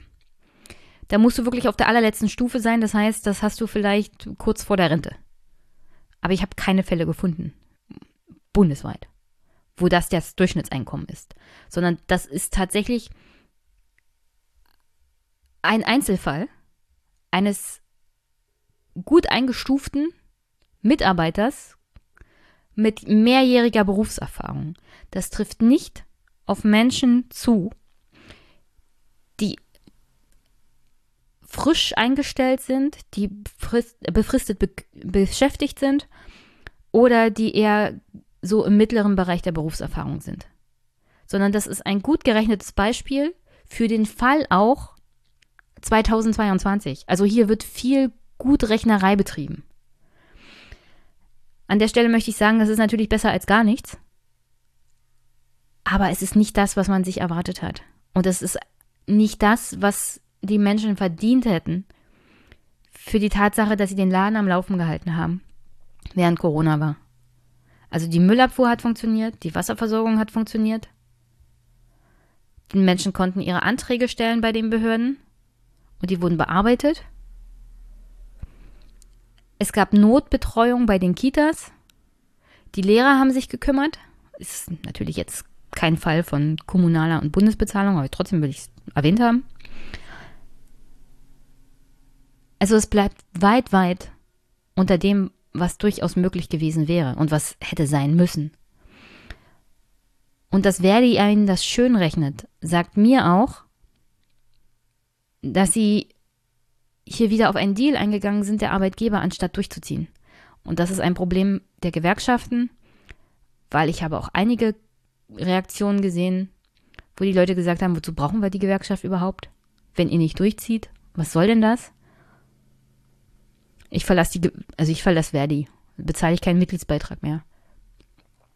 Hier sitzen zwei Verhandlungsseiten an einem Tisch, die sich strukturell und institutionell schon so nah sind, dass es einfach keinen Arbeitskampf mehr gibt. Ich, ich verstehe auch, dass man das vielleicht während der Pandemie jetzt nicht zwangsweise bis zum letzten durchzieht. Verstehe ich durchaus. Aber es ist nicht das erste Mal, dass ich das so erlebe und es wird wahrscheinlich nicht das letzte Mal sein und es bricht den Gewerkschaften einfach mal das Genick. Und die Arbeitnehmer haben keine Alternative. Das ist kein Arbeitskampf. Das ist ein Aushandeln des geringstmöglichen Kompromisses. Und meistens wird der schon von den Arbeitgebern vorgegeben. Im Großen und Ganzen unterscheidet sich das Angebot der Arbeitgeber nur noch dadurch, dass es nicht drei Jahre läuft, sondern bloß ein Jahr. Also ein Jahr weniger. Also von diesen drei Jahren Laufzeit für den Tarifvertrag sind sie auf zwei Jahre Laufzeit für den Tarifvertrag gegangen. Nebenbei gibt es tatsächlich eine Lohnkürzung für die Mitarbeiter der Sparkassen, die das sicherlich freut. Ich meine, wir haben vorhin Herrn Metke gehört, der der Meinung war, naja, dann werden sie halt nicht entlassen. Nichtsdestotrotz haben diese Leute weniger Gehalt. Und das musst du erstmal wegstecken, auch während der Krise. Wie gesagt, die Lebenshaltungskosten werden trotzdem steigen. Und die Inflation wird trotzdem kommen. Und diese Leute werden weniger Geld bekommen. Die haben eine Lohnkürzung zu erwarten. Also für alle Mitarbeiterinnen und Mitarbeiter des öffentlichen Dienstes bei den Sparkassen, die kriegen nicht 1,4 Prozent mehr oder 1,8 Prozent mehr. Die kriegen eine Lohnkürzung. Und das rechnet mir Verdi natürlich nicht schön. Darüber wollen sie auch gar nicht reden. Kann ich nachvollziehen. Das Argument ist dann halt, die Leute werden nicht entlassen. Ja, die Leute haben aber weniger Geld. Was sollen die denn jetzt machen? Positiv Folgendes. Vereinbart wurde auch die Zahlung einer gestaffelten Corona-Prämie. Noch in diesem Jahr 2020. Entgeltgruppen 1 bis 8 bekommen einmalig 600 Euro, in den Entgeltgruppen 9a bis 12 gibt es 400 Euro und in den Entgeltgruppen 13 bis 15 einmalig 300 Euro. Auszubildende, Dualstudierende und Praktikantinnen bekommen einmalig 225 Euro. Azubis von den Kommunen 200 Euro. Diese Prämie ist steuer- und sozialabgabenbefreit, sofern die Beschäftigten damit den Gesamtbetrag von 1500 Euro für Corona-Zulagen nicht überschreiten. März 2020 wurde versprochen eine Prämie von 1500 Euro. Und die wurde dann unter großem Getöne von Olaf Scholz steuerfrei gestellt. Ich könnte mich irren, aber 600 Euro sind weniger als 1500 Euro. Und 400 Euro sind auch weniger als 1500 Euro. Und 300 Euro sind das auch. Es ist ja schön, dass sie das gestaffelt haben, nach Einkommen, damit Verdi sagen kann, das ist hier gerecht, weil die unteren Lohngruppen bekommen mehr als die oberen. In der Realität ist das gestaffelt, weil die Arbeitgeber das Verdi abgepresst haben. Ich habe noch keinen Fall gehört, wo die Kommunen großartig schon Prämien für Corona gezahlt haben. Das wäre mir untergekommen. Es kann sein, dass das ein oder andere Krankenhaus schon gezahlt hat. Nichtsdestotrotz glaube ich, dass das nicht flächendeckend passiert ist und schon gar nicht für die 2,3 Millionen Beschäftigten von Bund und Kommunen. Und selbst wenn wir alle rausnehmen und nur die Pflegebeschäftigten nehmen, auch da ist das nicht flächendeckend passiert. Ich bezweifle ganz stark, dass es zu einem erheblichen Problem wird, dass der Gesamtbetrag von 1500 Euro Corona-Zulage überschritten wird und das zu Nachzahlung bei der Steuer wird. Bitte, liebe Hörerinnen und Hörer, berichtigt mich, wenn das anders ist und gebt mir die entsprechenden Informationen. Aber hier ganz klar, ich möchte was Flächendeckendes. Nicht, also ich habe von diesem einen Fall von der Kommune gehört, sondern wirklich Bundesland bezogen. Dass, dass wirklich ein Bundesland gesagt hat, wir zahlen jetzt 1500 Euro Prämie für alle Pflegerinnen und Pfleger und KrankenhausmitarbeiterInnen die während Corona im Dienst waren. 1500 Euro Prämie. Und dass das schon geflossen ist. Ist mir noch nicht untergekommen. Und die haben das hier so verkauft, na, das ist so wenig, weil wir Angst haben, das könnte dann über die 1500 Euro gehen. So haben die das tatsächlich in der Pressekonferenz verkauft. Es bleibt bei weitem fernab von allen Versprechungen Anfang des Jahres 2020, was alleine nur die Prämie für Corona angeht. Das ist ein Witz. Das ist ein absoluter Witz, um ehrlich zu sein. Ich meine, auch da, natürlich, besser als nichts, aber immer noch weniger als versprochen. Der zweite Punkt ist zum Thema Arbeitszeit. Ab dem 1. Januar 2023 arbeiten die Beschäftigten im Osten Deutschlands eine Stunde weniger und damit 39 Stunden, genauso lange wie die Beschäftigten im Westen. Anfang 2022 sinkt die Arbeitszeit im ersten Schritt um eine halbe Stunde. Also hier wird die Arbeitszeit zwischen Ost und West schrittweise angepasst und im Jahr 23, also 33 Jahre nach der Wiedervereinigung, arbeiten dann ostdeutsche und westdeutsche Beschäftigte für den gleichen Lohn die gleiche Zeit. Das lohnt doch mal, ein Rotkäppchensekt aufzumachen. Stellt euch jetzt irgendwie bildlich dies vor. Ich trinke ein Glas Sekt darauf, dass wir 33 Jahre nach der Wiedervereinigung den gleichen Lohn für die gleiche Arbeit haben in diesem Bereich. Große Party. Große, große Party. Herzlichen Glückwunsch. So, und an der Stelle, weil es wirklich von hinten bis vorne hoch und runter dekliniert wurde und weil das ganz, ganz wichtig ist, weil es hier an der Stelle die größte Lohnerhöhung gibt, angeblich, für die Pflegekräfte wurden gesonderte Gehaltssteigerungen vereinbart. Ab März 21 wird eine Pflegezulage von 70 Euro gezahlt, die ein Jahr später auf 120 Euro erhöht wird. Die Zulage in der Intensivmedizin wird mehr als verdoppelt auf 100 Euro monatlich. Die Wechselschichtzulage steigt von 105 auf 155 Euro monatlich. In den Betreuungseinrichtungen wie Altenheim wird die Pflegezulage mit einem Plus von 25 Euro auf Gleichstand mit der kommunalen Krankenhäusern gebracht. Eine Pflegekraft im Krankenhaus, die derzeit noch ein Einkommen von 3.539,56 Euro im Monat hat, brutto, wird zukünftig einschließlich aller vereinbarten Zulagen bis zu 300 Euro mehr verdienen. Okay, an der Stelle, ich lasse jetzt mal die Zulagen für die Ärzte in den Gesundheitsämtern weg. An der Stelle, es kann ja wohl nicht sein, dass die Ärzte mehr kriegen als die MitarbeiterInnen, die mindestens genauso viel leisten im Gesundheitsbehörden.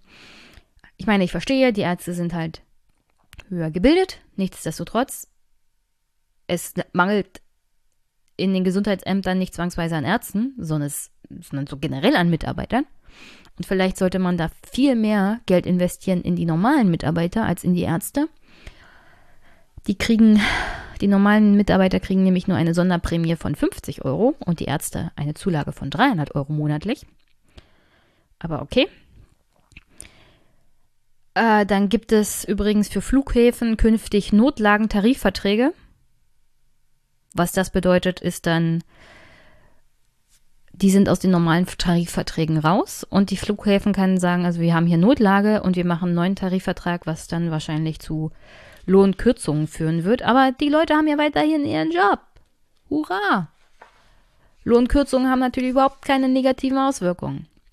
Und der Tarifvertrag läuft bis zum Dezember 2022. Also zwei Jahre. Okay. Jetzt nochmal zum Thema Pflege. Weil die Lohnsteigerung von 8 bis 10 Prozent geht nur mit diesen Zulagen. Die Zulagen sind eine Pflegezulage, Intensivmedizinzulage, Wechselschichtzulage. Und das ist wirklich nur in Krankenhäusern für Pflegekräfte. Im Bereich der Betreuungseinrichtungen wie Altenheim gibt es zwar die Pflegezulage, aber das andere zeugt nicht.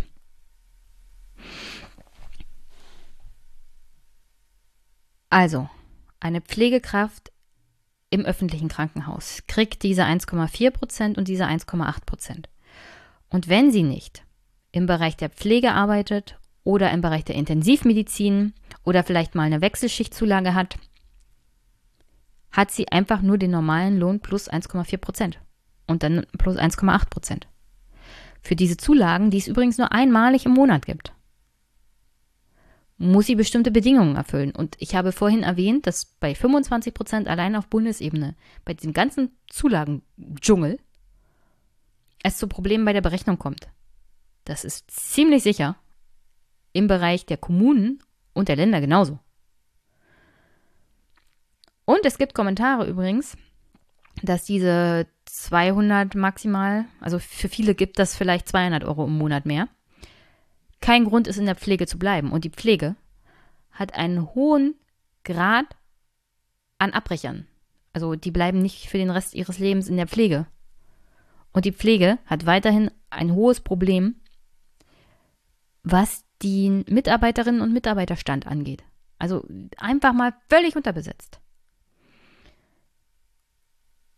Und von Oktober bis April also in der Zeit, in der ich erwarte, dass es nochmal richtig heftig wird beim Thema Corona und Intensivpflege, werden diese Zulagen nicht gezahlt.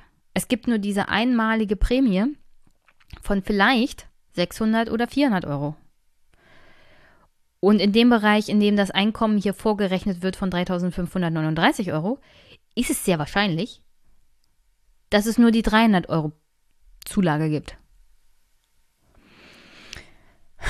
auch hier ist das wieder so ein Einkommen, das du erreichst in der Einstufung, wenn du sehr, sehr lange mitgearbeitet hast.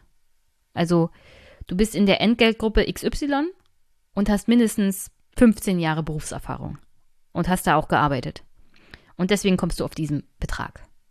Das heißt, diese 300 Euro mehr, diese angeblichen 8 bis 10 Prozent Lohnsteigerungen, erreichst du nur in einer bestimmten Stufe. In der Stufe mit der Lebenserfahrung solltest du nicht während Corona in der Pflege arbeiten, nicht in der Intensivbetreuung und nicht im Pflegebereich, wo Corona-Patienten sind, weil du sehr sicher in die Risikogruppe Patienten gehörst. Also,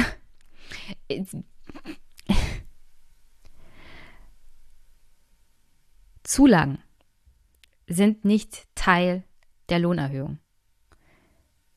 Jedenfalls nicht in meinen Augen. Und hier nochmal das Problem. Dieser Tarifvertrag gilt bis Ende 2020. Danach werden die Zulagen sehr, sehr wahrscheinlich wieder verringert, weil das ja nur Corona-Sonderzulagen sind. Jetzt in dem Augenblick, es gab keine Lohnerhöhung für die Pflegekräfte. Es gab die 1,4 Prozent und die 1,8 Prozent. Und es gibt diese Zulagen, die beim nächsten Tarifvertrag wieder rausfliegen werden. Das ist kein Lohn, keine Lohnerhöhung auf längere Sicht. Das ist dem aktuellen Moment geschuldet und der Tatsache, dass die Arbeitgeber irgendwas geben mussten, vor allem für die Pflege, damit sie nicht komplett wie Arschlöcher dastehen. Und so können sie sagen, nach zwei Jahren ist das wieder weg und dann haben wir wieder gespart. Aber für die Pflegekräfte ist das ganz bescheuert, weil momentan sind sie natürlich in aller Munde und in der großen Öffentlichkeit und haben viel Rückhalt auch bei der Bevölkerung. In zwei Jahren, wenn der nächste Tarifvertrag ansteht, sind, fallen sie wahrscheinlich wieder hinten runter. Da kümmert sich wieder keiner um sie. Weil wir haben dann kein Corona mehr. Und dann sind die Pflegekräfte ja egal. Also nicht, dass sie jemals egal sind, aber ihr wisst, was ich meine. Viel wichtiger wäre, wie gesagt, eine vernünftige Lohnerhöhung gewesen. Auch hier, es ist besser als gar nichts. Und die Pflegekräfte kriegen sehr viel mehr. Das stimmt. Aber es ist eine Zulage. Nichts Langfristiges. Und die Zulage für das, was die Pflegekräfte leisten, finde ich immer noch zu wenig. Vor allem ist die Corona-Prämie nicht das, was versprochen wurde. Und auch hier wird mir wieder so eine Sonderrechnung aufgemacht für eine Person, die es imaginär gibt, aber die keine Durchschnittsverdienerin darstellt für diese Lohngruppen, sondern das wird mir halt schön gerechnet. In der Einstufung, in der Entgeltgruppe auf der höchsten Stufe. Und wenn du das nicht weißt, im also wenn du nicht aus dem öffentlichen Dienst kommst und genau weißt, dass es diese Entgeltgruppen gibt und diese Stufenerhöhung nach ein paar Jahrzehnten, dann hört sich das toll an. Aber genauer betrachtet ist es nicht ganz so toll. Und wie gesagt, diese Zulagen kriegst du auch nur, wenn du diese bestimmten Voraussetzungen erfüllst. Also wenn du zum Beispiel äh, in der Pflege tätig bist oder wenn du auf der Intensivstation tätig bist. Bist du da nicht tätig, kriegst, kriegst du diese Zulage nicht. Und dann ist die Lohnerhöhung gar nicht durchgängig 8 oder 10 Prozent, sondern fluktuiert von Monat zu Monat. Und nicht jede Pflegekraft und nicht jede Krankenschwester ist jeden Monat auf der Intensivstation. Kann ich mir jedenfalls nicht vorstellen. Ich lasse mich auch da gerne korrigieren. Aber ich kann es mir wirklich nicht erklären, wie man mit solchen schönen Rechnereien in die Öffentlichkeit geht und das als großen Sieg verkauft. Es ist nicht wenig, aber es ist nichts Handfestes, worauf man für die nächsten Jahrzehnte bauen kann als Pflegekraft. Weil, wie gesagt, diese Zulagen, die fliegen bei der nächsten Tarifverhandlung wieder raus. Und es tut mir wirklich sehr leid, dass ich vielleicht wieder so negativ und kritisch war. Aber es war mal eine Gelegenheit für Verdi, für die Gewerkschaften, mal richtig auf den Tisch zu hauen und den Spieß umzudrehen und die Arbeitgeber mal in die Verantwortung zu nehmen. Und sie sind da weit, weit unter den Möglichkeiten geblieben. Besser als nichts ist das Ergebnis jeder Tarifverhandlung. Und nach der Corona-Krise und dem Anfang dieses Jahres und den Klatschen und dem Erzählen von der großen Solidarität und dem Zusammenhalt dieser Gesellschaft kann nicht unter einer Tarifverhandlung stehen für den öffentlichen Dienst. Das geht einfach nicht. Es kann nicht sein, dass man immer sagt, besser als nichts. Besser als nichts ist nicht solidarisch. Besser als nichts ist nicht fair. Und besser als nichts ist nicht besser als nichts.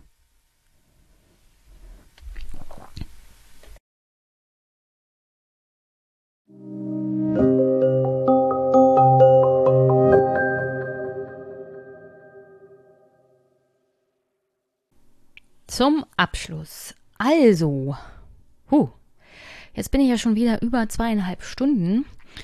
Und eigentlich wollte ich in der heutigen Folge noch mein Gespräch mit Fabio De Masi einbauen. Aber es ist schon sehr, sehr lange her, dass es eine reine Jenny-Monolog-Folge gibt oder gab. Und ich finde, es ist mal wieder Zeit. Abgesehen davon passt es inhaltlich nicht so ganz zu dem, worüber Herr de Masi und ich sprechen. Weswegen ich dafür auch eine extra Folge machen möchte. Hoch und heilig versprochen. Das ist die nächste Folge.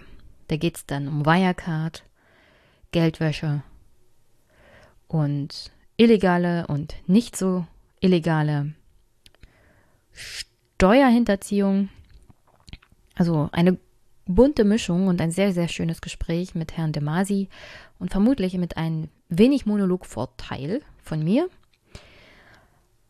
Aber heute ist dann auch gut mit dieser Monologfolge. Ging es doch sehr, sehr lange. Ich hätte nicht gedacht, dass es dann noch so viel zu sagen gibt zum Thema Tarifstreit. Ich möchte hier wirklich nochmal für mich festhalten, ja, es ist halt besser als nichts. Es könnte aber mehr sein. Und bei der nächsten Tarifverhandlung muss es mehr sein. Also allein die Tatsache, dass man immer sagt, die vom öffentlichen Dienst, die werden ja aus Steuergeldern bezahlt, deswegen müssen sie hinten anstehen.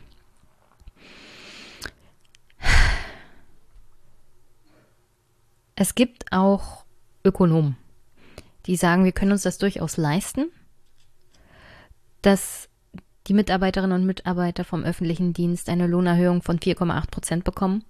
Und es wäre sogar gut für die wirtschaftliche Entwicklung und die Erholung Deutschlands und der Wirtschaft, wenn wir im öffentlichen Dienst ein Zeichen geben, beziehungsweise den Lohn erhöhen.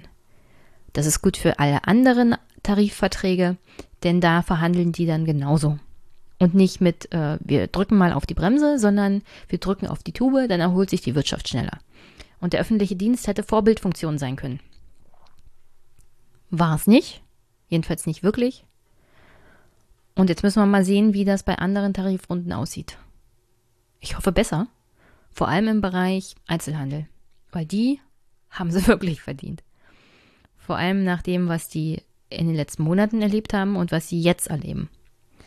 Also von wegen Verkäuferinnen, die zum Tragen der Masken auffordern, an den öffentlichen Pranger stellen und Videos von ihnen machen und ins Internet stellen, sodass die Meute auf sie losgehen kann. Solche Dinge. Und dafür werden diese Frauen definitiv unterbezahlt. Das muss man echt nicht haben, Leute. Und sonst, ja, ihr wisst ja Bescheid an dieser Stelle. Ihr könnt den Podcast unterstützen, indem ihr ihn teilt, empfehlt, mir Feedback gibt. Kommentare sind auch immer gerne gesehen und gehört. Ihr könnt den Podcast finanziell unterstützen. PayPal, Steady, Überweisungen, Daueraufträge sind sehr gerne gesehen. Jeder Euro zählt. Auch 11,11 Euro. 11. Und es gibt eine Wunschliste. Heute das aller, aller, allererste Mal eine Wunschliste nicht bei Amazon, sondern bei Wishly App. Die habe ich neu erstellt und habe dann auch die Verlage direkt verlinkt. Außer in zwei Ausnahmefällen, wo ich die Verlage nicht so richtig gefunden habe. Da gibt es immer noch einen Link zu Amazon. Aber so gibt es eine Möglichkeit, mir Dinge zu schicken, die nicht zwangsweise über Amazon laufen. Alternativ stelle ich die Amazon-Liste noch mit rein, weil ich noch dabei bin, für die Wishly-App einen, ein Postfach einzurichten, eine Poststation, damit es auch direkt zu mir kommt und ich meine Home Alone Adresse nicht teilen muss. Ich hoffe, dafür habt ihr Verständnis. Also läuft das noch ein paar Wochen parallel und danach steige ich halt aus der Amazon Wunschliste aus. Und dann gibt es eine Wunschliste alternativ zu Amazon und dann kann man direkt bei denen bestellen, die die Bücher drucken, die Verlage. Ist so und so viel besser. Jeff Bezos muss man nicht noch Geld hinterher schmeißen. Okay. Und sonst herzlichen Dank auf alle Fälle für jegliche Unterstützung, die ihr mir zukommt lasst. Ich freue mich riesig. Auch über nette Kommentare, liebe Grüße, Themenvorschläge sind auch immer gerne gesehen. Herzlichen, herzlichen Dank. Ich wünsche euch eine wunder, wunder, wunderschöne Woche. Wir hören uns. Bis bald.